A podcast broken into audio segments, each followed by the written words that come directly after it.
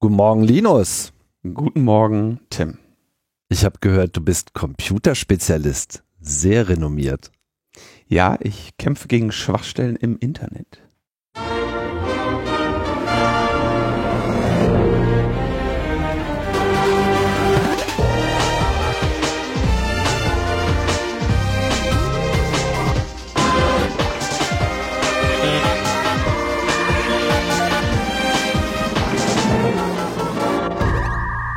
Logbuch Netzpolitik Nummer 339, frisch auf den Tisch vom 4. April 2020, direkt live aus der Krise.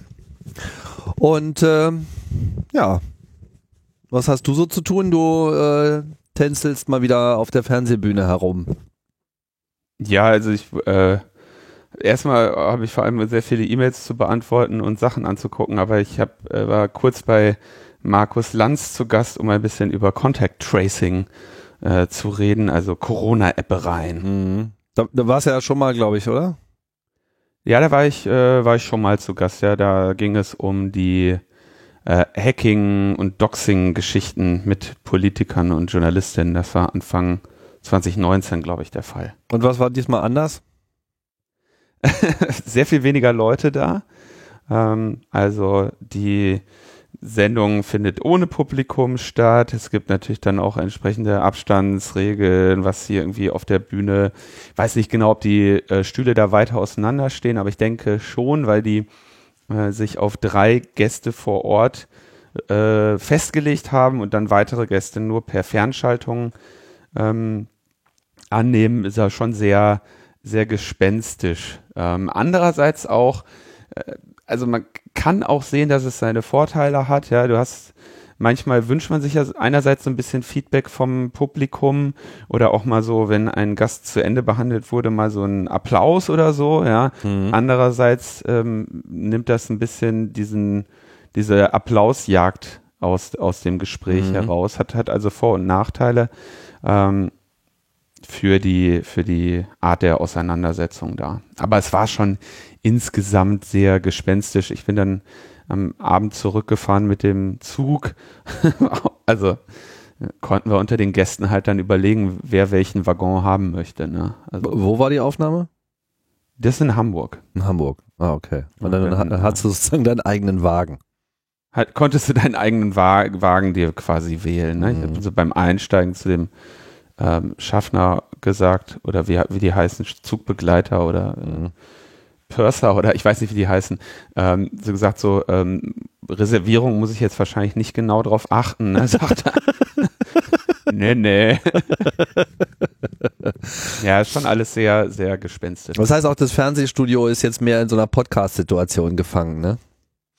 Es orientiert sich alles Richtung Podcast so. Ja, ja, ja, ja, klar. Ne? Und Drosten also, Podcast gibt den Takt vor und der Rest passt sich jetzt den Gepflogenheiten an. ja. Können wir jetzt einiges, wir könnten ja Applaus einspielen hier zwischendurch, wenn wir unsere Thesen bringen. Das wäre doch also mal. Also ich, ich, ich finde das eigentlich schon, also so, so ein Applaus-Button wäre schön. Okay, ich arbeite dran. Du hattest auch mal, ich glaube, ich erinnere, das ist viele Jahre her, da hattest du bei ähm, NSFW. Bei, nee, bei Raumzeit ähm, aus irgendwelchen Gründen, also es war ein Fehler, quasi, da hattest du nämlich eine, dein Chapter-Mark-Ding, was du damals benutzt hast. Ich weiß nicht, ob du das heute noch benutzt. Äh, das war eine MIDI-Spur und aus irgendwelchen Gründen hattest du Raumzeit so gerendert, dass diese MIDI-Spur ein so ein ganz leichtes Tonsignal war. Mhm. Kannst du dich daran erinnern? Ja, es war so ein Kapitelgong, also, der dann beim Rendern mit äh, übernommen wurde. So, und genau. Fand ich eigentlich total gut. Ja, ich fand das ganz gut, weil man so merkte, so, ah, okay, der neuer Gedankengang oder so. Ja, ne? das stimmt. Da habe ich auch tatsächlich drüber nachgedacht. Sowas äh, generell, so ein, ich meine, so ein Trenner ist ja in dem Sinne gar nichts Neues. Das äh, machen ja auch manche in ihren äh, Podcasts, gerade wenn du so monologisch unterwegs bist oder äh, episodisch da äh, magazinartig alles zusammenwirfst, dann sind natürlich so kurze akustische Trenner ganz gut. Das, ähm, ja, hat sich nicht so richtig durchgesetzt, der Gedanke, aber wäre an sich auch ganz gut, weil es ja auch an alle andere so ein Signal ist, dass das sozusagen und jetzt neues Thema und jetzt bitte nicht mehr zu dem alten quatschen. Ja, man will ja auch vor allem gar nicht so einen klaren Marker für seine Werbung im Podcast haben. Ne? Kommen wir zum, zum Feedback. Ja, ähm, Moment. Uh. wir haben, wir haben das Feedback, also es gab relativ viel Feedback zur, zum Corona Contact Tracing. Das fließt gleich in das Update dazu ein. Ja. Deswegen behandeln wir jetzt erstmal Feedback zum Kapital, zu der Sendung davor, Genau, wo wir weil- Daniel Kröger zu Gast hatten. Richtig, weil da äh, konnten wir jetzt in der letzten Sendung nicht drauf eingehen, weil die recht kurzfristig zusammengestellt wurde und wir wollten uns da eigentlich auch konzentrieren. Ja, los geht's mit einem Kommentar von Lonitag. Ähm, ein weit verbreitetes Argument derer, die Kapitaleinkünfte dufte finden, ist es, dass dieses Kapital ja erarbeitet wurde und dann hier Erträge bringt. Empirisch ist das aber nicht zu halten, denn ein großer Teil des Geldes, das auf dem Kapitalmarkt eingesetzt wird, ist nicht das übrig gebliebene Ersparte des Fließbandarbeiters, sondern der übrig gebliebene Ertrag aus dem letzten Kapitalgeschäft. Siehe auch Piketty, das Kapital im 21. Jahrhundert. Ja, tatsächlich, also äh, dazu nur meine Anmerkungen.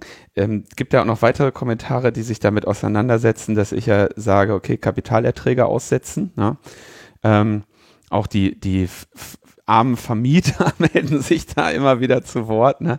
Ähm, Nochmal, es geht, äh, wenn ich sage, Mieten auszusetzen, natürlich auch darum, dass potenzielle äh, Vermieter, die noch äh, Kredite abzuzahlen haben, ebenso ähm, von, von diesen äh, Kapitalerträgen freigestellt werden, weil das erscheint mir eben das, das eigentlich zugrunde liegende Problem zu sein, dass hier erarbeitete Einkünfte plötzlich auf Null gehen und Kapitalerträge eben nicht. Und das ist ein grundsätzliches Phänomen dieser Krise. Da gibt es auch diesen Tweet, der die ganze Zeit kursiert von einem Vermieter, der das erkannt hat und seinen äh, Mieterinnen schreibt, es kann nicht sein, dass diese gesamte Welt in Krise ist und das einzige, der einzige Wirtschaftszweig, der vollkommen davon unbeeindruckt ist, ähm, der der Vermietung ist. Und wenn das nämlich so ist, dann heißt das eben auch, dass Vermietung eben ein spezifischer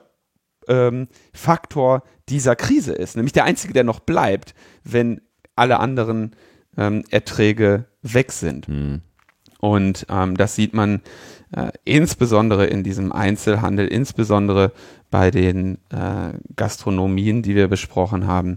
Da ist Miete das der eine Faktor, der eine Faktor, der denen gerade Probleme macht. Und ähm, zumindest in Berlin muss man ja sagen, weißt du, es ist ja nicht so, als würden die äh, Vermieter dann ohne Einkünfte dastehen. Die können ja als kleine Einzelunternehmer äh, problemlos sich dann die 5000 Euro Sofortsicherung von der Investitionsbank Berlin holen und dann tut es auch nicht ganz so weh. Ne? Zweiter Kommentar von äh, Konrad, etwas länger. Ich will mal versuchen, etwas zum Thema Staatsanleihen und Eurobonds gerade zu rücken. Meine These, falls wir mit den klassischen Instrumenten der Finanzkrise von 2008 auch auf diese Krise antworten, kommt es zu einer Umverteilung von unten nach oben in einem nicht vorstellbaren Ausmaß. Richtig ist, dass Staatsanleihen, die negativ verzinst werden, hauptsächlich von Pensionsfonds, Versicherungen etc., von mir aus auch Kirchen und dem Skatverein um die Ecke gekauft werden, da diese Organisationen dauerhaft liquide sein müssen und größere Kursschwankungen nicht ausgleichen können. Nun verwalten Pensionsfonds die Gelder der normalen Bevölkerung, welche durch Negativzinsen enteignet wird oder wer das Wort nicht mag, Geld verliert. Gleichzeitig gibt es Rentner, die gerade Aktien etc., welche ihnen über Jahre von staatlicher Seite und den Medien angepriesen wurden, verkaufen müssen und Unternehmenspleiten. Auf der anderen Seite gibt es einen kleinen Teil der Bevölkerung, der finanziell flexibel ist und in den nächsten Monaten oder Jahren auf Shoppingtour geht. Das heißt Immobilien, Aktien und gesamte Unternehmen aufkauft. Hinzu kommen noch Hedgefonds, die vorher den Kursverfall an den Börsen beschleunigt haben und sogenannte aktivistische Investoren. Diese können zugleich billig Schulden aufnehmen, um beim Anlauf der Wirtschaft wieder voll gehebelt nach oben dabei zu sein. Ein letzter Aspekt bezüglich der Corona- und Eurobonds ist zudem, dass absehbar ist, dass es hierfür nicht genug private oder institutionelle Käufer gibt. Wie Tim schon sagte, wer hat so viel Geld?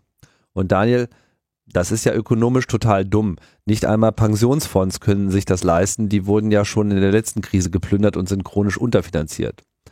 Das bedeutet, wie auch bereits in den Vorschlägen zu Eurobonds angedacht, dass Banken die Bonds, für welche alle europäischen Staaten haften, zu Negativzinsen ausgeben und die EZB dann Geld druckt, um diese zu kaufen und gleichzeitig eben diese Banken, welche mit drei bis fünf Prozent Eigenkapital eigentlich ganz normale Dienstleister sind, damit finanziert. Dies wird damit dies wird dann erneut damit begründet, dass Banken systemrelevant sind und unvorhersehbare Kreditausfälle von Privatkunden aufgrund des Coronavirus hatten. Ich will an dieser Stelle nur mal anmerken, dass man die Deutsche Bank gerade zum Schnapperpreis von ca. 12 Milliarden Euro kaufen kann, falls jemand Interesse hat.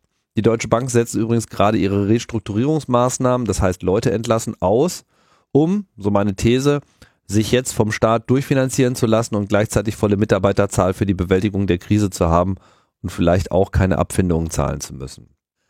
Dadurch, dass die EZB in diesem wirren System letztendlich doch einfach nur Geld druckt, damit der Häuslebauer seinen Kredit bedienen kann, kommt es unter Umständen zu einer starken Inflation oder im schlimmsten Fall zu einem Verfall des Euroraums aufgrund der hohen Schuldenlast oder Streitereien zwischen den Mitgliedsländern und einem anschließenden Reset, der natürlich deutlich schwerwiegender ist und ohne sozialistische Staatsgewalt auch keine Umverteilung schafft, zumindest nicht von den Top 1% zum Rest der Bevölkerung.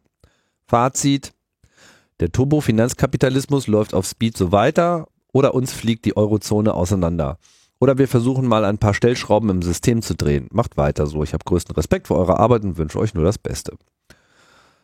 Soweit Konrad. Ja. Können wir jetzt, glaube ich, erstmal hier nur so stehen lassen. Ich will zu dem, zu dem Aufkaufen noch was sagen. Ja. In der ähm, Markus Lanz Sendung, ähm, in der ich ja zu Gast war, war auch Walter Kohl. Mhm ähm, der äh, sich spezifisch in der mittelständischen Kfz-Zulieferer-Szene ähm, bewegt hat. Also er hat, äh, ich glaube, der war früher, hat er selber einen Betrieb als äh, Kfz-Zulieferer gehabt, den er vor kurzem verkauft hat, zwischen als Unternehmensberater noch tätig. Und der setzt sich ein bisschen damit auseinander, okay, ähm, wenn jetzt so ein Daimler ein paar Monate nicht ähm, produziert und verkauft, dann ist halt auch Daimler sturmreif geschossen. Und dann äh, sagt er jetzt, dann wird das Ding halt aufgekauft und im Zweifelsfall sagte er jetzt aus China. Ne? Gleichzeitig hat er benannt, dass halt diese Kfz-Zulieferer äh, natürlich insgesamt äh, so ein bisschen mit ihrer Produktion, wann was bezahlt wird und so hinterherhängen. Ja, so dass äh, er damit davon ausgeht, dass es bei denen dann in drei Monaten tatsächlich losgeht, dass die Kohle ausläuft, weil die im Moment noch bezahlt werden für Arbeit, die sie geleistet haben. Der hat da auch ein äh, sehr düsteres äh, Bild gezeichnet und spezifisch auch diesen Aspekt benannt, dass jetzt, äh, wenn, die, wenn die Sachen alle Wert in ihrem Wert sinken, dass sich da halt ein paar Käufer sehr freuen, die gerade Geld haben. Ja, das ist ja auch diese These des Disaster Capitalism, ja, dass es immer wieder Kräfte gibt, die durchaus auch ein Interesse daran haben, dass äh, Systeme mal zusammenbrechen. Im Kontext Brexit ist äh, das oft genannt worden. Ja. Und äh, dann sozusagen langfristig denken und sagen, na ja, mir doch egal, wenn die nächsten zehn Jahre katastrophal für viele Leute sind, ich habe ja genug Geld und ähm, jetzt kann man schön billig kaufen und später stehe ich halt noch besser da als vorher. Das ist äh, auf jeden Fall der Fall. Und ja, es, es ist eben ein, eine Tatsache. Wer selbst in der Krise noch Kapital hat, ist im Zweifelsfall kein Facharbeiter am Band. Ja. Ja. Ja, ich werde äh, in UKW noch mehr zum wirtschaftlichen Thema machen. So, wer Interesse hat, da noch tiefer einzusteigen. Wir gucken dann doch mal lieber, was sich so politisch und netzpolitisch noch so tut. Kleiner Aufreger war, dass so ein Strategiepapier des Innenministeriums in den Medien behandelt wurde. Das kam wohl so von einer Woche äh, raus, lag einigen Redaktionen vor, aber eben wurde nicht veröffentlicht. Und äh, nachdem einige Medien darüber berichtet hatten, kam dann Frag den Staat und hat dieses Papier einfach mal ähm, angefordert und auch erhalten. Und das ist so ein 17-seitiges Dokument ja, weiß nicht so genau, was man davon halten soll. Also Im Wesentlichen ist halt so VS nur für den Dienstgebrauch etc. Und äh, dort äh, gab es halt eine Gruppe von Wissenschaftlerinnen, so eine Gruppe von rund zehn Fachleuten, darunter Wissenschaftler des Instituts der deutschen Wirtschaft und vom RWI Leibniz Institut für Wirtschaftsforschung. Und die haben halt dann unter anderem wenig überraschend äh, für eine massive Ausweitung von Tests plädiert. Das ist ja, glaube ich, auch in der aktuellen Diskussion relativ klar. Man hat die Vorbilder Südkorea etc., Taiwan, Länder, die eben schon auch Systeme und vor allem viel Erfahrung in place hatten und dementsprechend besser auf diese äh, Krise reagiert haben. Und äh, sehr viel hängt eben auch an dieser Verfügbarkeit von Tests. Das ist ja auch etwas, was in Deutschland angestrebt wird. Was für so ein bisschen Aufregung gesorgt hat bei diesem Strategiepapier war dann so diese Formulierung, man müsse doch in der, äh, in der Kommunikation nach außen, sprich Staat zu Bevölkerung, mehr auf Schockwirkung setzen. Das ist ja dann immer so ein Wort, wo alle gleich durchdrehen. Ähm, ja, da freuen sich die, die Corona-Verschwörungstheoretiker. Ne? Ja, ja, genau. Jetzt wollen sie uns Angst machen und so weiter. So wie ich das äh, lese, und ich muss sagen, ich habe jetzt nicht das 17-Seiten-Dokument gelesen, sondern nur die Zusammenfassung. Tim, das ist okay, aber das solltest du in so einer Sendung hier nie zugeben. Ich lese das auch nicht alles, aber wir, wir haben immer Ahnung, okay? Klar, natürlich. Also ich meine, ich atme das einfach äh, ein. Wie so ein Virus nehme ich das in mich auf. Und dann verbreitet sich das Wissen in mir einfach exponentiell. Ähm, also es wurde halt gewarnt davor, dass eben so die öffentliche Ordnung äh, auseinanderfliegen könnte, bis hin zu totaler Anarchie. Wurden verschiedene Modellrechnungen auch aufgemacht, so die klassischen Abschätzungen und äh, Simulationszahlen mit, wie lange hält denn das äh, Gesundheitssystem welch, bei welcher Verbreitung was aus, etc. Und im Wesentlichen ist dieses Strategiepapier halt so die Darlegung von, ich glaube, drei äh, Szenarien. Aber Tim, ich würde ganz kurz eine Sache anmerken. Ne? Ja. Dass die öffentliche Ordnung zusammenbricht und Anarchie herrscht, ist, glaube ich, das, die, die, die Prognose und die Sorge jeglicher Tätigkeit im Innenministerium. Ja, nur um das mal in Kontext. Du meinst so grundsätzlich ja? immer? Ja, grundsätzlich. ja, klar. Das ist ja auch das, das deswegen wäre mir der Job ja auch auf Dauer viel zu ermüden. Ja, ja. na gut, aber äh, vielleicht äh, glauben oh Sie, Gott. vielleicht Wenn glauben Sie jetzt selber das erste Mal dran. und das ist nicht nur ein Talking Point. Ne? Ja. Nun, aber sorry, ist natürlich ein ernstes Thema hier. Genau, und ja. Diesmal wirklich. Genau, also unter anderem wird halt, äh, soll sozusagen in dieser öffentlichen Kommunikation darauf hingewiesen werden, dass eben nicht nur diese bisher diskutierten Risikogruppen besonders in Gefahr seien, sondern es im Prinzip alle betrifft. Ne? Und das ist ja auch, glaube ich, in der Berichterstattung der letzten Tage klar geworden, international. Es gibt sehr wohl Fälle von Leuten, die eben äh, auch jung verstorben sind an Covid-19. Es gibt viele, die eben vielleicht nicht dran verstorben sind, aber dann zumindest auch das Risiko von Langzeitschäden nach sich haben. Das geht eben auch bis zu Kinder runter. Und auch wenn natürlich die Verteilung bei den älteren, schwächeren und mit Vorerkrankungen äh, ausgestatteten Menschen äh, größer ist, heißt es eben nicht, dass man nicht betroffen sein kann. Das ist sozusagen das. Unter anderem wurde dann aber auch noch ohne weitere nennenswerte Belege äh, die Nutzung von Big Data und Location Tracking gefordert. Ein äh, ja, Thema, was wir jetzt hier auch gleich noch aufnehmen werden.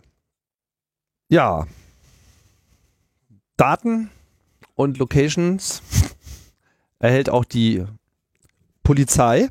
In, in insgesamt vier Bundesländern habe ich das jetzt, also bei, bei Netzpolitik.org sind bisher vier Bundesländer dokumentiert, gibt aber, glaube ich, noch äh, wahrscheinlich weitere Fälle. Ja. Genau, also es ging in äh, Baden-Württemberg los. Da gab es dann äh, Berichte, die dann auch mittlerweile von mehr als der Hälfte der Polizeipräsidien des Landes Baden-Württemberg bestätigt wurden, dass halt Gesundheitsämter, mindestens drei zumindest, Daten, und das bedeutet quasi Namen und Wohnort, über äh, mit dem Coronavirus infizierte Personen an die Polizei gegeben hat.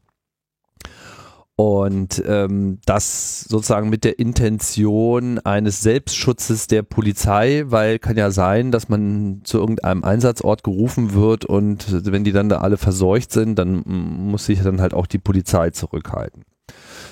Ist natürlich eine interessante Diskussion. Ähnliche Pläne gibt es auch in Bremen, Niedersachsen, Mecklenburg-Vorpommern und ich denke mal, die Diskussion wird sich dann auch schnell äh, auf andere Länder ausbreiten, wenn es es nicht schon längst getan hat.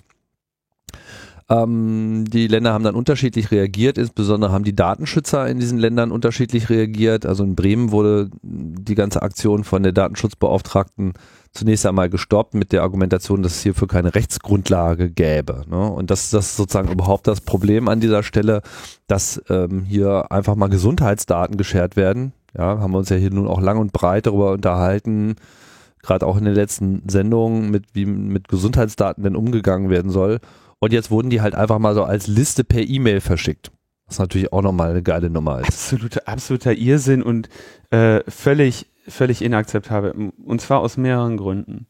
Ähm, die sagen ja hier, ja, das, das dient dem Schutz der Polizisten, ja, oder der Polizistinnen. Was nichts anderes bedeutet, als dass die nicht ausreichend geschützt sind für den Fall, dass sie einer infizierten Person begegnen. Ja, also was die na natürlich brauchen Polizistinnen und Polizisten genauso wie alle anderen Menschen, die gerade noch ähm, ausführlicher äh, Exponiertheit ähm, äh, zugrunde liegen, ja, weil sie mit Menschen zu tun haben müssen, sei das eine Mitarbeiterin oder ein Mitarbeiter in einem Supermarkt oder ein Polizist oder jemand in einem Krankenhaus. Die brauchen entsprechende Schutz Kleidung, entsprechende Schutzmaßnahmen. Das darf gar nicht so sein, dass es für die eine, dass sie die Daten bräuchten, wer eine Corona-infizierte Person ist oder nicht. Denn ins, also vor allem ist es auch unsinnig, weil insbesondere die Personen, die infiziert sind, denen ist das ja bekannt und die werden sich entsprechend schützen, isolieren und sonst was, ja. Das heißt, äh, der, genau die Person der Polizei mitzuteilen, ist erstens unsinnig und wird auch die Polizei im Zweifelsfall nicht davor schützen, sich bei ihrer Arbeit zu infizieren. Gibt aber noch ein anderes Problem. Mir ist mindestens ein Fall bekannt, wo es folgendermaßen lief. Ähm, handelt sich um eine Person, die von, äh, die auf bestimmten Todeslisten von Rechtsradikalen steht. Ja. Und die Todeslisten von Rechtsradikalen, machen wir uns da nichts vor, sind größtenteils dadurch gefüttert, dass alle Polizei, wie sie Lust hat, Zugriff auf diese Melderegister hat. Ja, aus diesen Gründen ähm, können äh, Personen, die äh, sich, die also bedroht werden, so Auskunftssperren beantragen oder zum Beispiel auch etwas machen, wie sich an einem anderen Wohnort melden. Ja, oder an einem, was weiß ich, haben irgendwo einen Zweitwohnsitz, den sie nicht angeben, wo sie sich die ganze Zeit aufhalten und dann fliegen halt die Steine beim, bei irgendeiner leeren Wohnung in, äh, durch die, durchs Fenster. So, ne?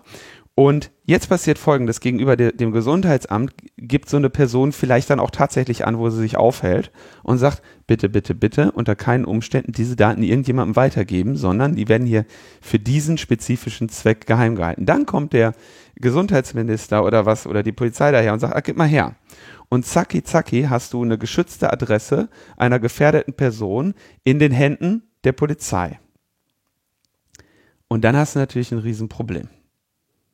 Ja, also das ist, das ist sowas von eindeutig klar, dass es dafür keine Rechts, Rechtsgrundlage geben kann und so ein unerhörter Vorgang, der letztendlich nur zeigt, dass die Polizei nicht ordentlich geschützt wird. Und das ist der schließlich der Punkt, weshalb auch jede Polizistin und jeder Polizist sagen sollte, so, wolle uns verarschen? Gib mal eine Maske. Ja, ihr gebt uns ja auch eine kugelsichere Weste, ja. Und äh, das finde ich also hier völlig, äh, völlig verkloppt, diese, diese Idee und das äh, Skandal. Zumal auch Leute nach der, der, also nach der derzeitigen Erkenntnislage, Leute, die getestet worden sind. Die sind nicht mehr das Problem die sind schon allein schon deshalb nicht mehr das Problem, weil halt die Infektionszeit sich im Wesentlichen so um fünf, sechs, sieben Tage herum nach Symptombeginn äh, bewegen. So und äh, derzeit werden die Leute eigentlich sowieso frühestens getestet, wenn sie Symptome zeigen. Es sei denn, du bist jetzt halt unmittelbar in so einer gemeldeten Kontaktkette etc. Aber man kann davon ausgehen, dass eben sehr viele Leute davon betroffen sind, die halt überhaupt gar keinen Test bekommen haben. Von daher musst du sowieso bei Default davon ausgehen, dass jetzt irgendwie alle äh, potenziell äh, infiziert sein können. Deswegen gibt es dieses Kontaktverbot. Ja, das ist der Grund. So, wenn man das einfach mit Meldelisten machen könnte, wäre man ja schon zehn Schritte weiter. Also das ist auf jeden Fall ein Zeichen von Überreaktion und ähm, ja, das muss ein Ende finden. Das bringt uns dann zur generellen Frage auch von Grundrechten in diesen Zeiten. Ähm, man muss sich ja auch klar machen, all diese ganzen Maßnahmen, die jetzt ergriffen werden, sind natürlich Einschränkungen auch von Grundrechten. Ne? Wir haben ein Recht darauf, uns frei bewegen zu können, etc. Und all diese ganzen Auflagen, die jetzt gemacht werden, sind ähm, Einschränkungen dessen. Und da lohnt natürlich auch mal ein Blick darauf, was eigentlich das Recht so vorsieht. Wenn man sich mal die Grundrechte selber anschaut, gibt es ähm, im Grundgesetz gibt es so etwas wie einen Ausnahmezustand gar nicht. Und äh, es gibt aber seit 1968 im Grundgesetz äh, eine sogenannte Notstandsverfassung, die bestimmte Artikel noch mit äh, hinzufügt, eben für den Fall, dass eben ein Notstand vorliegt. Und ähm, trotz alledem ist das etwas, was erstens seitdem noch nie zur Anwendung gekommen ist und soweit ich äh, informiert bin, auch bisher noch nicht zum Einsatz gekommen ist, sondern alle Maßnahmen, die wir jetzt haben, basieren eigentlich eher auf der Anwendung des Infektionsschutzgesetzes, was ja jetzt auch nochmal kurzfristig angepasst wurde, um da mehr ähm, Durchgriff auf Bundesebene zu ermöglichen. Also all diese ganzen Sachen wie Meldepflichtigkeit, äh, Berufsverbote etc., was sich, ähm, was sich derzeit sozusagen äh, abzeichnet und durchgesetzt wird, das, das basiert, soweit ich das ein schätzen kann, ähm, im Wesentlichen darauf. Grundgesetz hat im Wesentlichen auch nichts Konkretes zur, ähm, zum Verhalten im solchen Falle, sondern es gibt halt generell in Artikel 11 den Hinweis, dass man eben äh, Gesetze und äh, das Recht der Freizügigkeit einschränken darf zur Bekämpfung von Seuchengefahr, wie auch Naturkatastrophen, besonderen Unglücksfällen etc. Aber im Wesentlichen läuft das wohl alles so ab. Nichtsdestotrotz gibt es natürlich jetzt eine große und breite und wichtige Diskussion darüber, was wir denn gegebenenfalls alles noch an Einschränkungen zu erleiden haben, beziehungsweise auf welcher Gesetzmäßigkeit das beruht. Und dazu äh, kommt natürlich auch die ganze Frage, Überwachungsdebatte, Machtverschiebung etc.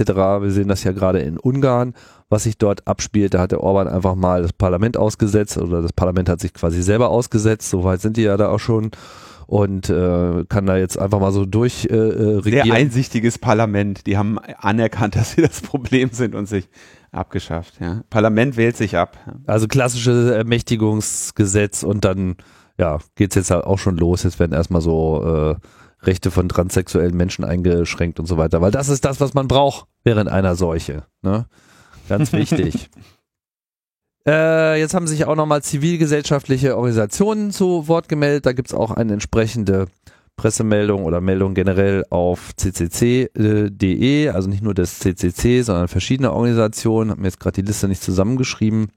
Das ist eine sehr lange Liste. Genau, wir äh, haben das hier thematisch auch schon mal äh, gehabt, weil du und Thomas auch daran beteiligt waren, mal diese ganzen Thesen zusammenzutragen, wenn ich das richtig sehe. Ja. Deswegen will ich das jetzt auch im Einzelnen nicht ähm, wiedergeben, aber so grundsätzlich geht es halt hier, dass eben äh, Rechtmäßigkeit angemahnt wird, dass bei entsprechend eingeleiteten Maßnahmen, die jetzt äh, Grundrechte einschränken oder überhaupt Rechte einschränken, äh, zumindest eine zeitliche Begrenzung äh, mit eingearbeitet wird. Davon hat ja auch Thomas jetzt nochmal berichtet, als wir über die Situation in Österreich gesprochen haben. Ähm, dass äh, klar wird, wenn neue Datensammlungen angelegt werden zum Zwecke der Pandemiebekämpfung, dass es eben auch äh, rechtlich entsprechend festgeschrieben ist, dass diese eben nur auch genau dafür verwendet werden und die Privatsphäre, die dadurch halt gegebenenfalls berührt wird, weitgehend erhalten werden kann.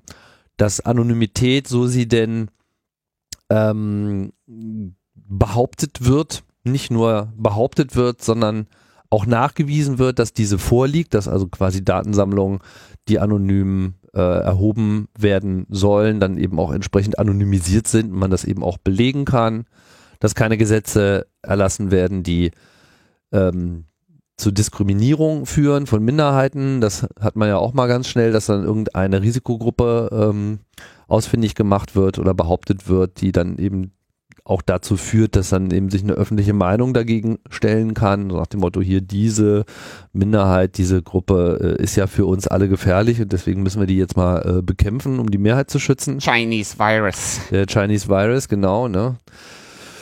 Wichtig auch der Hinweis auf Transparenz der Maßnahmen, also dass wenn äh, Maßnahmen ergriffen werden, diese nicht einfach nur ergriffen werden, sondern dass man eben auch äh, klar darlegt, dass sie ergriffen werden, warum sie ergriffen werden, auf welche Art und Weise das äh, getan wird, auf welcher gesetzlichen Grundlage etc., dass das dann eben auch verstanden werden kann und äh, dass vor allem bei diesen ganzen Maßnahmen nie vergessen wird, auch eine entsprechende Rechenschaftspflicht und Schutzmaßnahmen gegen den Missbrauch äh, mit einzubauen. Also dass man sagt, ja, okay, das ist jetzt, was wir tun wollen, aber wir wollen auch sicherstellen, dass es eben nicht darüber hinaus schießt, sondern und dass dann entsprechende Strafen äh, gibt oder auch klare rechtliche Grenzen gibt, die als solche dann auch erkan erkennbar äh, sind, damit das eben nicht ähm, in eine Richtung abgleitet, die nicht ursprünglich gedacht war. Und dann ganz wichtiger Punkt, wie ich finde, dass man immer, wenn man eben sagt, okay, wir müssen jetzt hier mal in diesem Bereich die Rechte von bestimmten Gruppen einschränken, ja, was weiß ich, Kirchen, mal so als Beispiel, dass es dann ähm, wichtig ist, dann auch Mittel bereitzustellen, nicht nur für die Umsetzung dieser Maßnahme, sondern dass in diesen Mitteln auch festgehalten ist, dass man eine Beteiligung äh, relevanter Interessengruppen auch mit vorsieht. Äh, die Gesellschaft für Freiheitsrechte, GFF, hat ein umfangreiches FAQ zusammengestellt, beobachtet die Situation und Entwicklung laufend und aktualisiert auch diese äh, Sammlung. Das äh, ist ein schon relativ großes Dokument, lohnt sich auf jeden Fall da mal so durchzuschauen, weil halt da sehr schön beschrieben wird, okay, was ist überhaupt bisher passiert, auf welcher Grundlage ist irgendetwas passiert, äh, was droht vielleicht noch, etc. pp. Die Liste ist wirklich äh, schon recht lange. Und ja, natürlich müssen wir da jetzt einen Blick drauf werfen, wie dieses Polizeibeispiel schon mal zeigt und wir wahrscheinlich auch in Zukunft noch weitere Beispiele bekommen werden, die hier diskussionswürdig sind. Da wird sich in, vor allem auch zum Beispiel was dran ändern. Also ich denke, einer der spannendsten Teile wird, wenn jetzt irgendwann mal, also was sagst du zum Beispiel einer Person, die diesen Corona hinter sich hat? So, der kannst du eigentlich, also der kannst du eigentlich gar nichts mehr verbieten. Ne? Ähm, weder, die kann so, so wenig Abstand zu jeder Person halten, wie sie will. Die kann sich auch in beliebig großen Gruppen mit anderen Corona ähm, geschützten Personen versammeln. Ja, was aber gleichzeitig heißt, dass du äh, da, dass es dazu führt, dass jemand, der Corona hatte, in irgendeiner Form sehr stark privilegiert wird. Komme ich jetzt auch nochmal zu, wenn wir über Contact Tracing reden. Das heißt, diese Grundrechtssituation, die ändert sich ja auch damit, wie die Mehrheitsverhältnisse in der äh, Gesellschaft sind, was die Exposition, Risiko und so weiter angeht. Dann würde ich jetzt mal zu dem Thema Contact Tracing kommen und eben der Corona-App. Wie gesagt, es gab eine ganze Reihe an Feedback und es gab auch eine ganze Reihe an Einlassungen und Artikeln zu dem Thema, die sich äh, primär auch versuchen, mit dem epidemiologischen Sinn oder Unsinn von Contact Tracing auseinanderzusetzen. Und da gibt es natürlich jetzt ein Problem, genauso wie bei jeder anderen Debatte.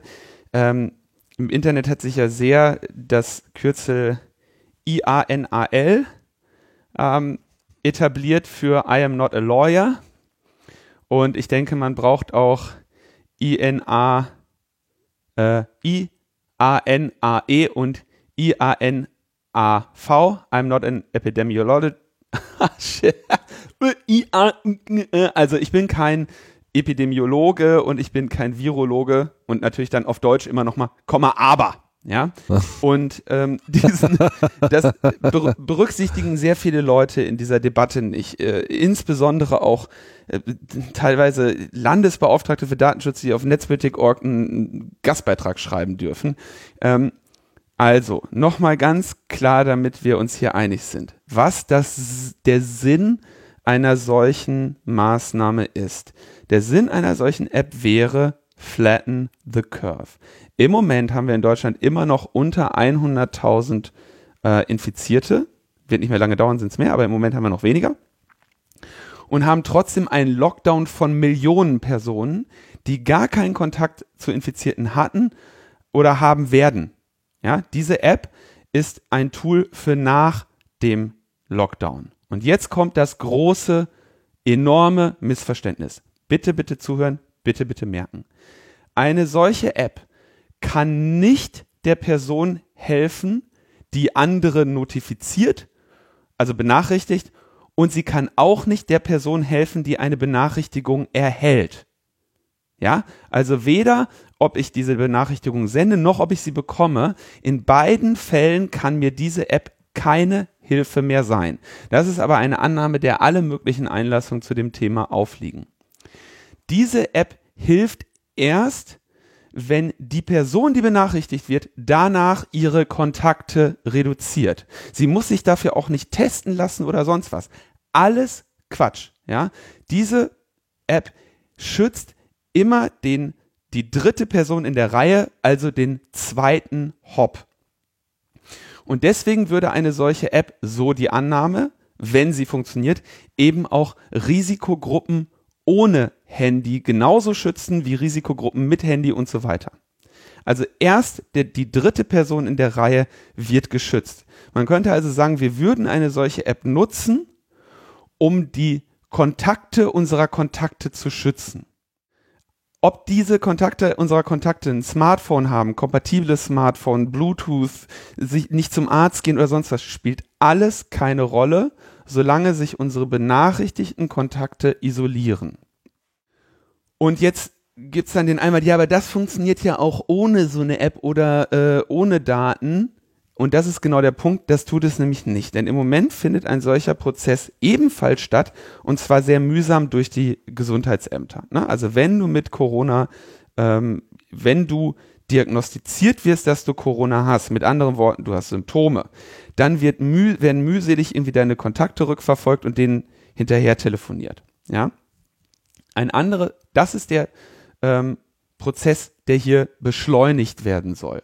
Und ja, dieser Prozess kann zum Beispiel auch ähm, Fehler beinhalten. Natürlich, der würde sogar wahrscheinlich sehr viele Fehler beinhalten, denn ähm, es scheint ja tatsächlich so zu sein, dass selbst bei einem sogenannten Risikokontakt die Wahrscheinlichkeit, dass du dich ansteckst, relativ gering ist, irgendwo bei 5%, vielleicht 10 oder 15. Und es gibt natürlich auch, das ist das andere Beispiel, was Leute hier anführen, ähm, den Fall, ähm, du wirst von einer, äh, du wirst von einer äh, hustenden Joggerin bei Windstärke 5 infiziert, ja, dann, dann taucht das in deiner App gar nicht auf. Richtig, aber spätestens wenn du dann infiziert bist, kannst du wieder deine Kontakte alerten und die wiederum sich von ihren anderen Kontakten fernhalten. Das ist die Idee. Also eine selekt, ein selektiver Lockdown, der eben auch wieder wiederkehrend sein könnte. Und das ist überhaupt die Idee einer solchen App.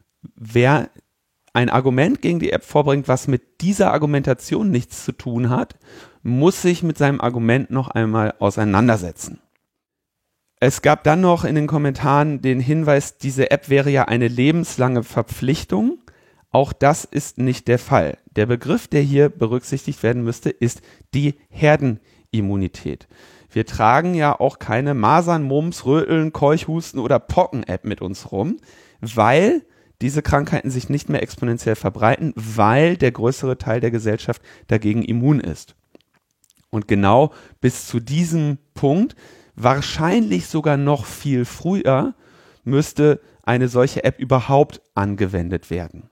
Ja, der ähm, Christian Drosten zitiert im äh, Corona-Update Nummer 27, erklärt er eine Science-Studie, die sehr genau die Möglichkeiten einer solchen App mal ausgerechnet hat mit und quasi den Effekt sieht. Und natürlich redet man immer von einer Kombination von Maßnahmen, ja.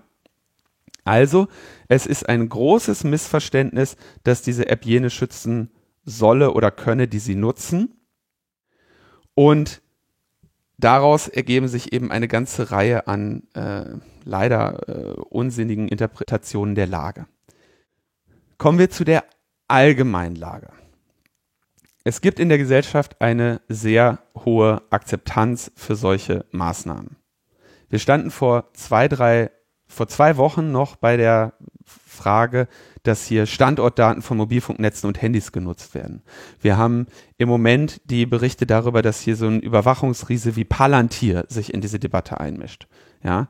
Und wir haben es jetzt geschafft, innerhalb kürzester Zeit die Debatte durch Warnung und durch Aufzeigen von Privatsphäre erhaltenen Technologien in eine richtige Richtung zu zeigen.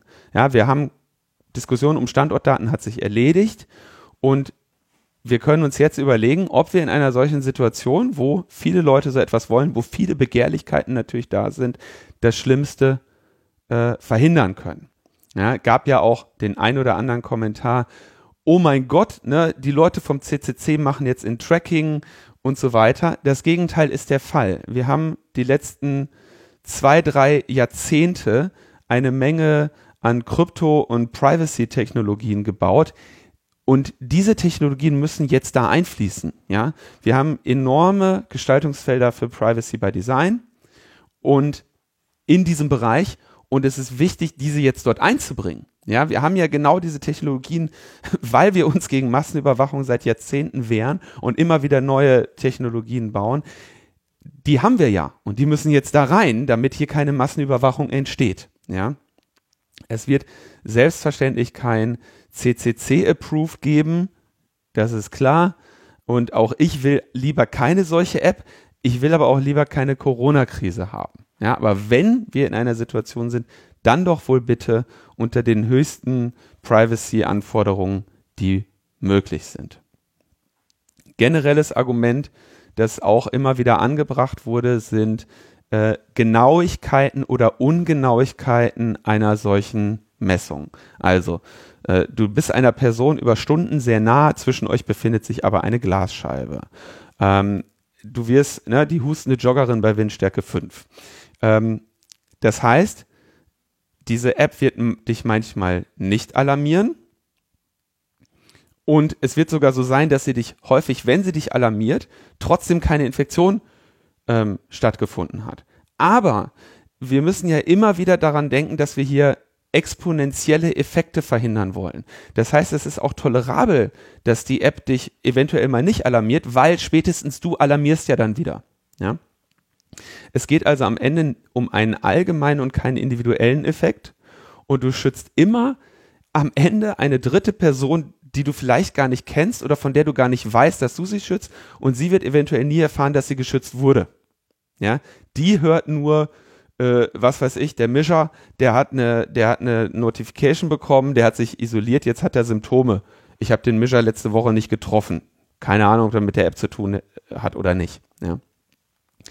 Ähm, außerdem gibt es natürlich, äh, diese ganze Kritik ist unter der Annahme, dass die App nicht eine gestützte Erfassung machen würde. Also es besteht ja durchaus auch die Möglichkeit, ähm, dass du irgendwo sitzt, ja, mit einer Person, das Kriterium für Kontakt wird erreicht und die App sagt nur mal ganz kurz, hör mal, habe ich das gerade mit, richtig mitbekommen, dass, ihr, dass hier gerade ein Kontakt stattfindet und du kannst sagen, nee, komm, der nicht oder ja, hast du richtig mit, äh, mitbekommen.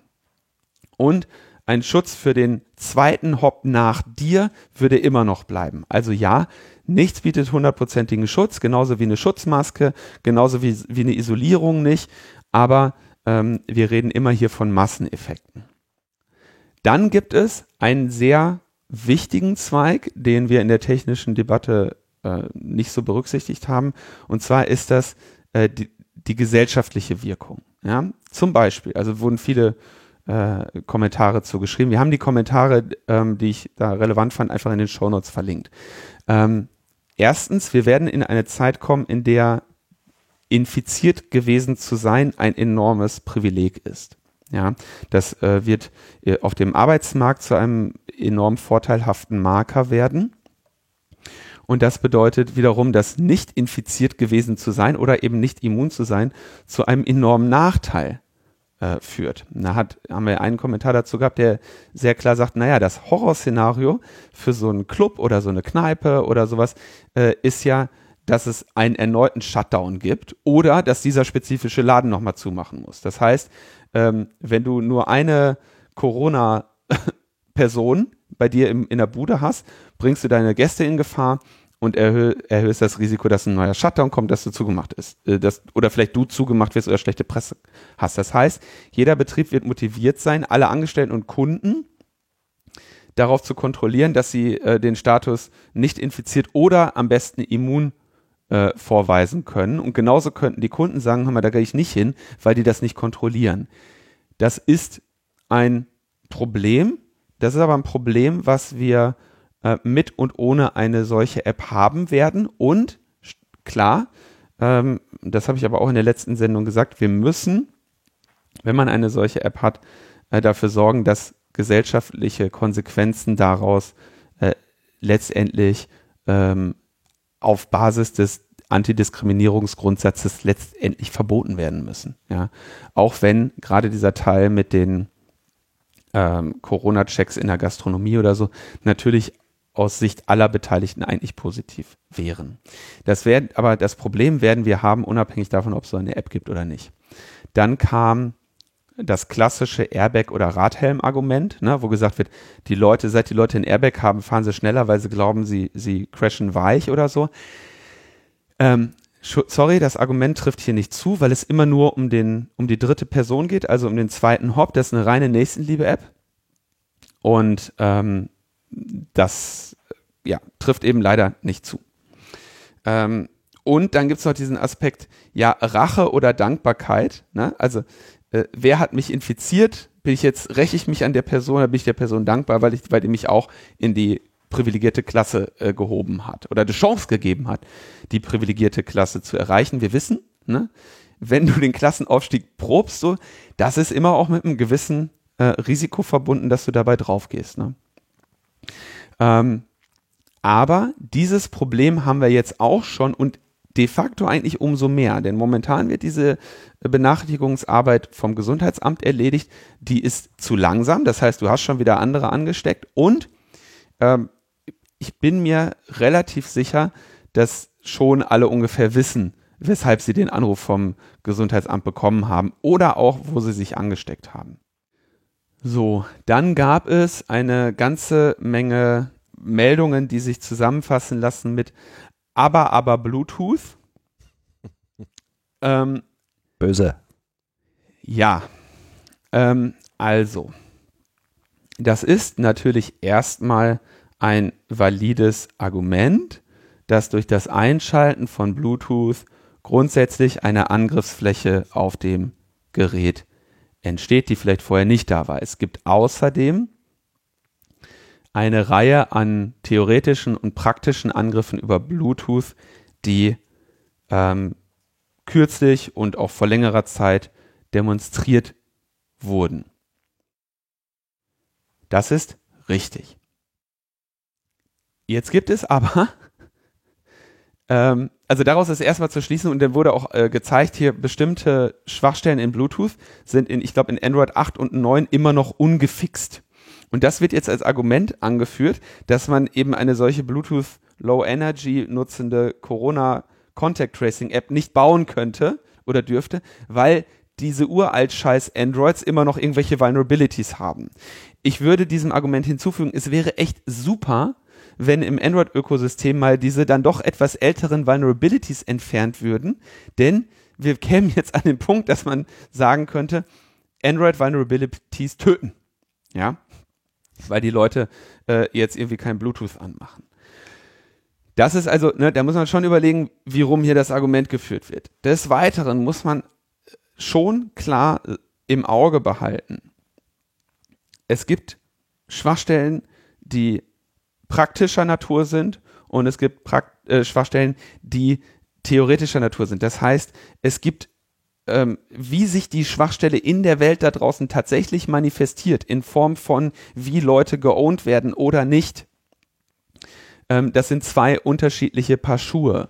Und ich muss leider sagen, dass mir keine Person bekannt ist, das kann sich auch ändern, ja, aber bisher ist mir keine Person bekannt und auch kein Fall bekannt, wo unter Bedingungen der Realwelt irgendjemand über Bluetooth geowned worden wäre.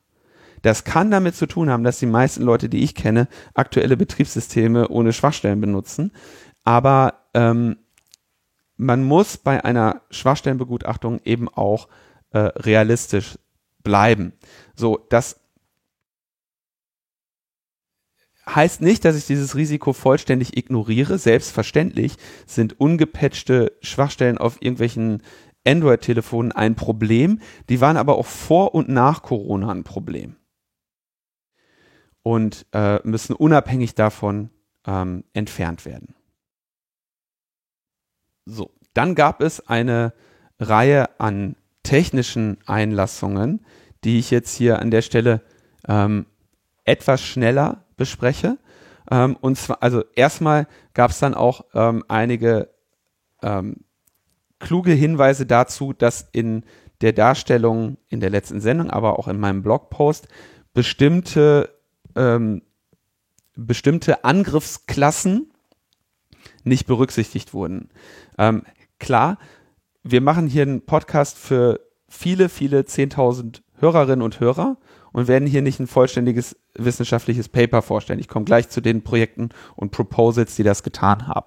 Das heißt, selbstverständlich habe ich sowohl in diesem Podcast als auch auf meinem Blogpost als auch bei Markus Lanz von grundsätzlichen Anforderungen und grundsätzlichen Möglichkeiten gesprochen, um zu illustrieren, dass eben dieses Ziel einer Tracing-App erreicht werden kann mit minimalem bis gar keinem ähm, Privatsphäre-Verletzungen. Und das ist ja das Entscheidende, wenn wir davon ausgehen müssen, dass eine solche App kommt. Gleichzeitig habe ich natürlich nicht für jede äh, für jeden offensichtlichen oder auch Nischenangriff bei dieser allgemeinen High-Level, Mass hoffentlich massenkompatiblen Darstellung an jedes äh, Angriffsszenario gedacht. Okay, kommen wir zu den technischen Details. Ähm, es wird bei, BL, äh, bei Beacons auch eine äh, MAC-Adresse mitgesendet. Äh, es wird, äh, würde schwierig, schwierig, die zuverlässig auszunullen. Jein, bei den meisten Geräten gibt es ähm, MAC Address Randomization. Aber ja, das ist ein, äh, eine technisch zu lösende Herausforderung. Dann das Argument, dass Smartphones ja auch anderweitig korrelierbare Infos aussenden, zum Beispiel äh, Wi-Fi Probe Requests und äh, Bluetooth Searches. Ähm, und diese würden auch heute schon zum Tracking und Wiedererkennen von Kundinnen genutzt. Ja, stimmt. Das ist aber eben auch heute schon so. Ja, ähm, und es ist ein ähm, im Prinzip ein gegenteiliges Argument, dass eben durch Verwendung einer solchen Technologie nicht besonders das Problem erhöhen würde, was du heute schon hast. Denn du bist trackbar über deine Wi-Fi Probe Requests. Insofern muss sich niemand mehr die Mühe machen, dich über irgendwelche Bluetooth Low Energy Beacons zu tracken. Ähm, kurz zur Erläuterung von Wi-Fi Probe Requests. Das äh, zeigt im Prinzip, dein Handy fragt in regelmäßigen Abständen nach WLANs, die es kennt. Und da die Kombination an WLANs, die du kennst, im Prinzip ein ähm, individuelles Merkmal von dir bzw. deinem Gerät ist, ermöglicht das das Tracking von Personen. Und hier wird, der, wird das Argument gebracht, dass damit ja wiederum auch dein äh, Bluetooth Low Energy Beacon korreliert werden könnte. Ja, ist ein, ist ein Punkt, könnte passieren, ist ein Threat-Szenario, skaliert nicht so sehr, ist der Grund, warum du deinen Beacon andauernd änderst und ähm, ist aber ein Problem. Dann ähm, wichtiges Argument, äh, Replay-Angriffe. Ja, also das Beispiel, ich würde irgendwo rumgehen, alle Codes, die ich habe, irgendwie sammeln und die ähm, an anderen Stellen andauernd erneut senden, sodass wenn sich eine dieser Personen als äh, infiziert meldet, noch viel mehr Menschen eine Notification bekommen, als ähm, mit der Person tatsächlich ähm, Kontakt hatten. Wird aber gesagt, ja, im Prinzip, also die Lösung wird dazu auch direkt mitgeliefert im Kommentar. Ähm, in den Beacon müsste auch dann doch die Zeit mit einfließen, sodass du ähm, aufzeichnest, ich habe diesen Beacon um diese Uhrzeit gehört. Und das könnte bei der Veröffentlichung dann auch wieder eine äh, äh, Rolle spielen, diese Zeit anzugeben, sodass ähm, du quasi dann erkennen kannst, ich habe diesen Beacon gehört und ich habe ihn aber auch zur richtigen Zeit gehört. Andere Ansätze sind, dass der die Zeit reingeschlüsselt wird in den Beacon. Das ist bei einem der am weitesten verbreiteten Ansätze der Fall. Der hat allerdings die unschöne Eigenschaft, dass jetzt natürlich auch zurückgerechnet werden kann aus jedem Beacon, wem der gehört. Also da kommen wieder andere Probleme hinzu. Ich will hier nicht unbedingt die Debatten aufmachen, die technischen Debatten, die wir ähm, hinter den Kulissen die ganze Zeit führen. Aber ja, also dieses Problem ist da, dieses Problem ist lösbar und es ist richtig, dass es unter Umständen einem, dass die Lösung dieses Problems wieder neue aufmacht. Total korrekt. Da eben auch der Hinweis, warum ich eine grobe Schilderung des Konzeptes vorgenommen habe und nicht, oder und zumindest bei mir nicht ein vollständiges Paper über alle Privacy Threads erschienen ist. Andere erwähne ich gleich nochmal. Ähm, dann gab es den Punkt, ähm, dass äh, von Slati war der hin, von Kommentaren in, in letzten Sendungen durch viele gute Kommentare aufgefallen übrigens und sagt, so, er war nämlich jetzt mal jemand, der selber damit arbeitet und sagt, hier, ich habe ähm, arbeite selber mit iOS iBeacons und die erlauben Apps nur, diese iBeacon Advertisements zu senden, während sie im Vordergrund aktiv sind. Und auf Empfangsseite kann man nur auf Beacons lauschen, aber nicht offen. Also du kannst sagen, ich will Bescheid kriegen, wenn bestimmte Beacons gesendet werden, aber ich kann nicht sagen, ich will alle bekommen. Apple ne, nagelt alles zu und es ist sehr sinnvoll, diese Form von Restriktionen auf einer App zu haben, weil Beacons eben eigentlich für die Lokalisierung gedacht sind. Also guter Punkt, dass Apple das macht. Ähm, Lösung wäre, ähm, du wurde auch, glaube ich, in den Kommentaren nachgeliefert. Äh, du könntest quasi so ein Wake-up-Beacon setzen. Ja, dass also das Handy muss, wenn es notifiziert, notifiziert, erstmal einen Wake-up-Beacon senden, damit die ganzen Apple-Geräte aufwachen und dann den wirklichen Beacon. Ähm, jetzt gibt es aber die äh, ja inzwischen vorgestellte und mit der meisten Aufmerksamkeit besehene Lösung PEP-PT, komme ich gleich nochmal drauf, wo deren Initiator sagt, er hätte für dieses Problem ähm, eine Lösung mit Apple vereinbart. Und das war ohnehin, denke ich, bei einem solchen Mammut-Ding äh, wahrscheinlich notwendig oder äh, zielführend, eventuelle Restriktionen, die es jetzt bei Apple oder Google geben könnte, ähm, zu lockern für diese spezifische App. Kommt aber das nächste Problem. Das könnte bedeuten, dass die App bestimmte Dinge tut, die man nicht open sourcen kann, damit andere sie nicht tun.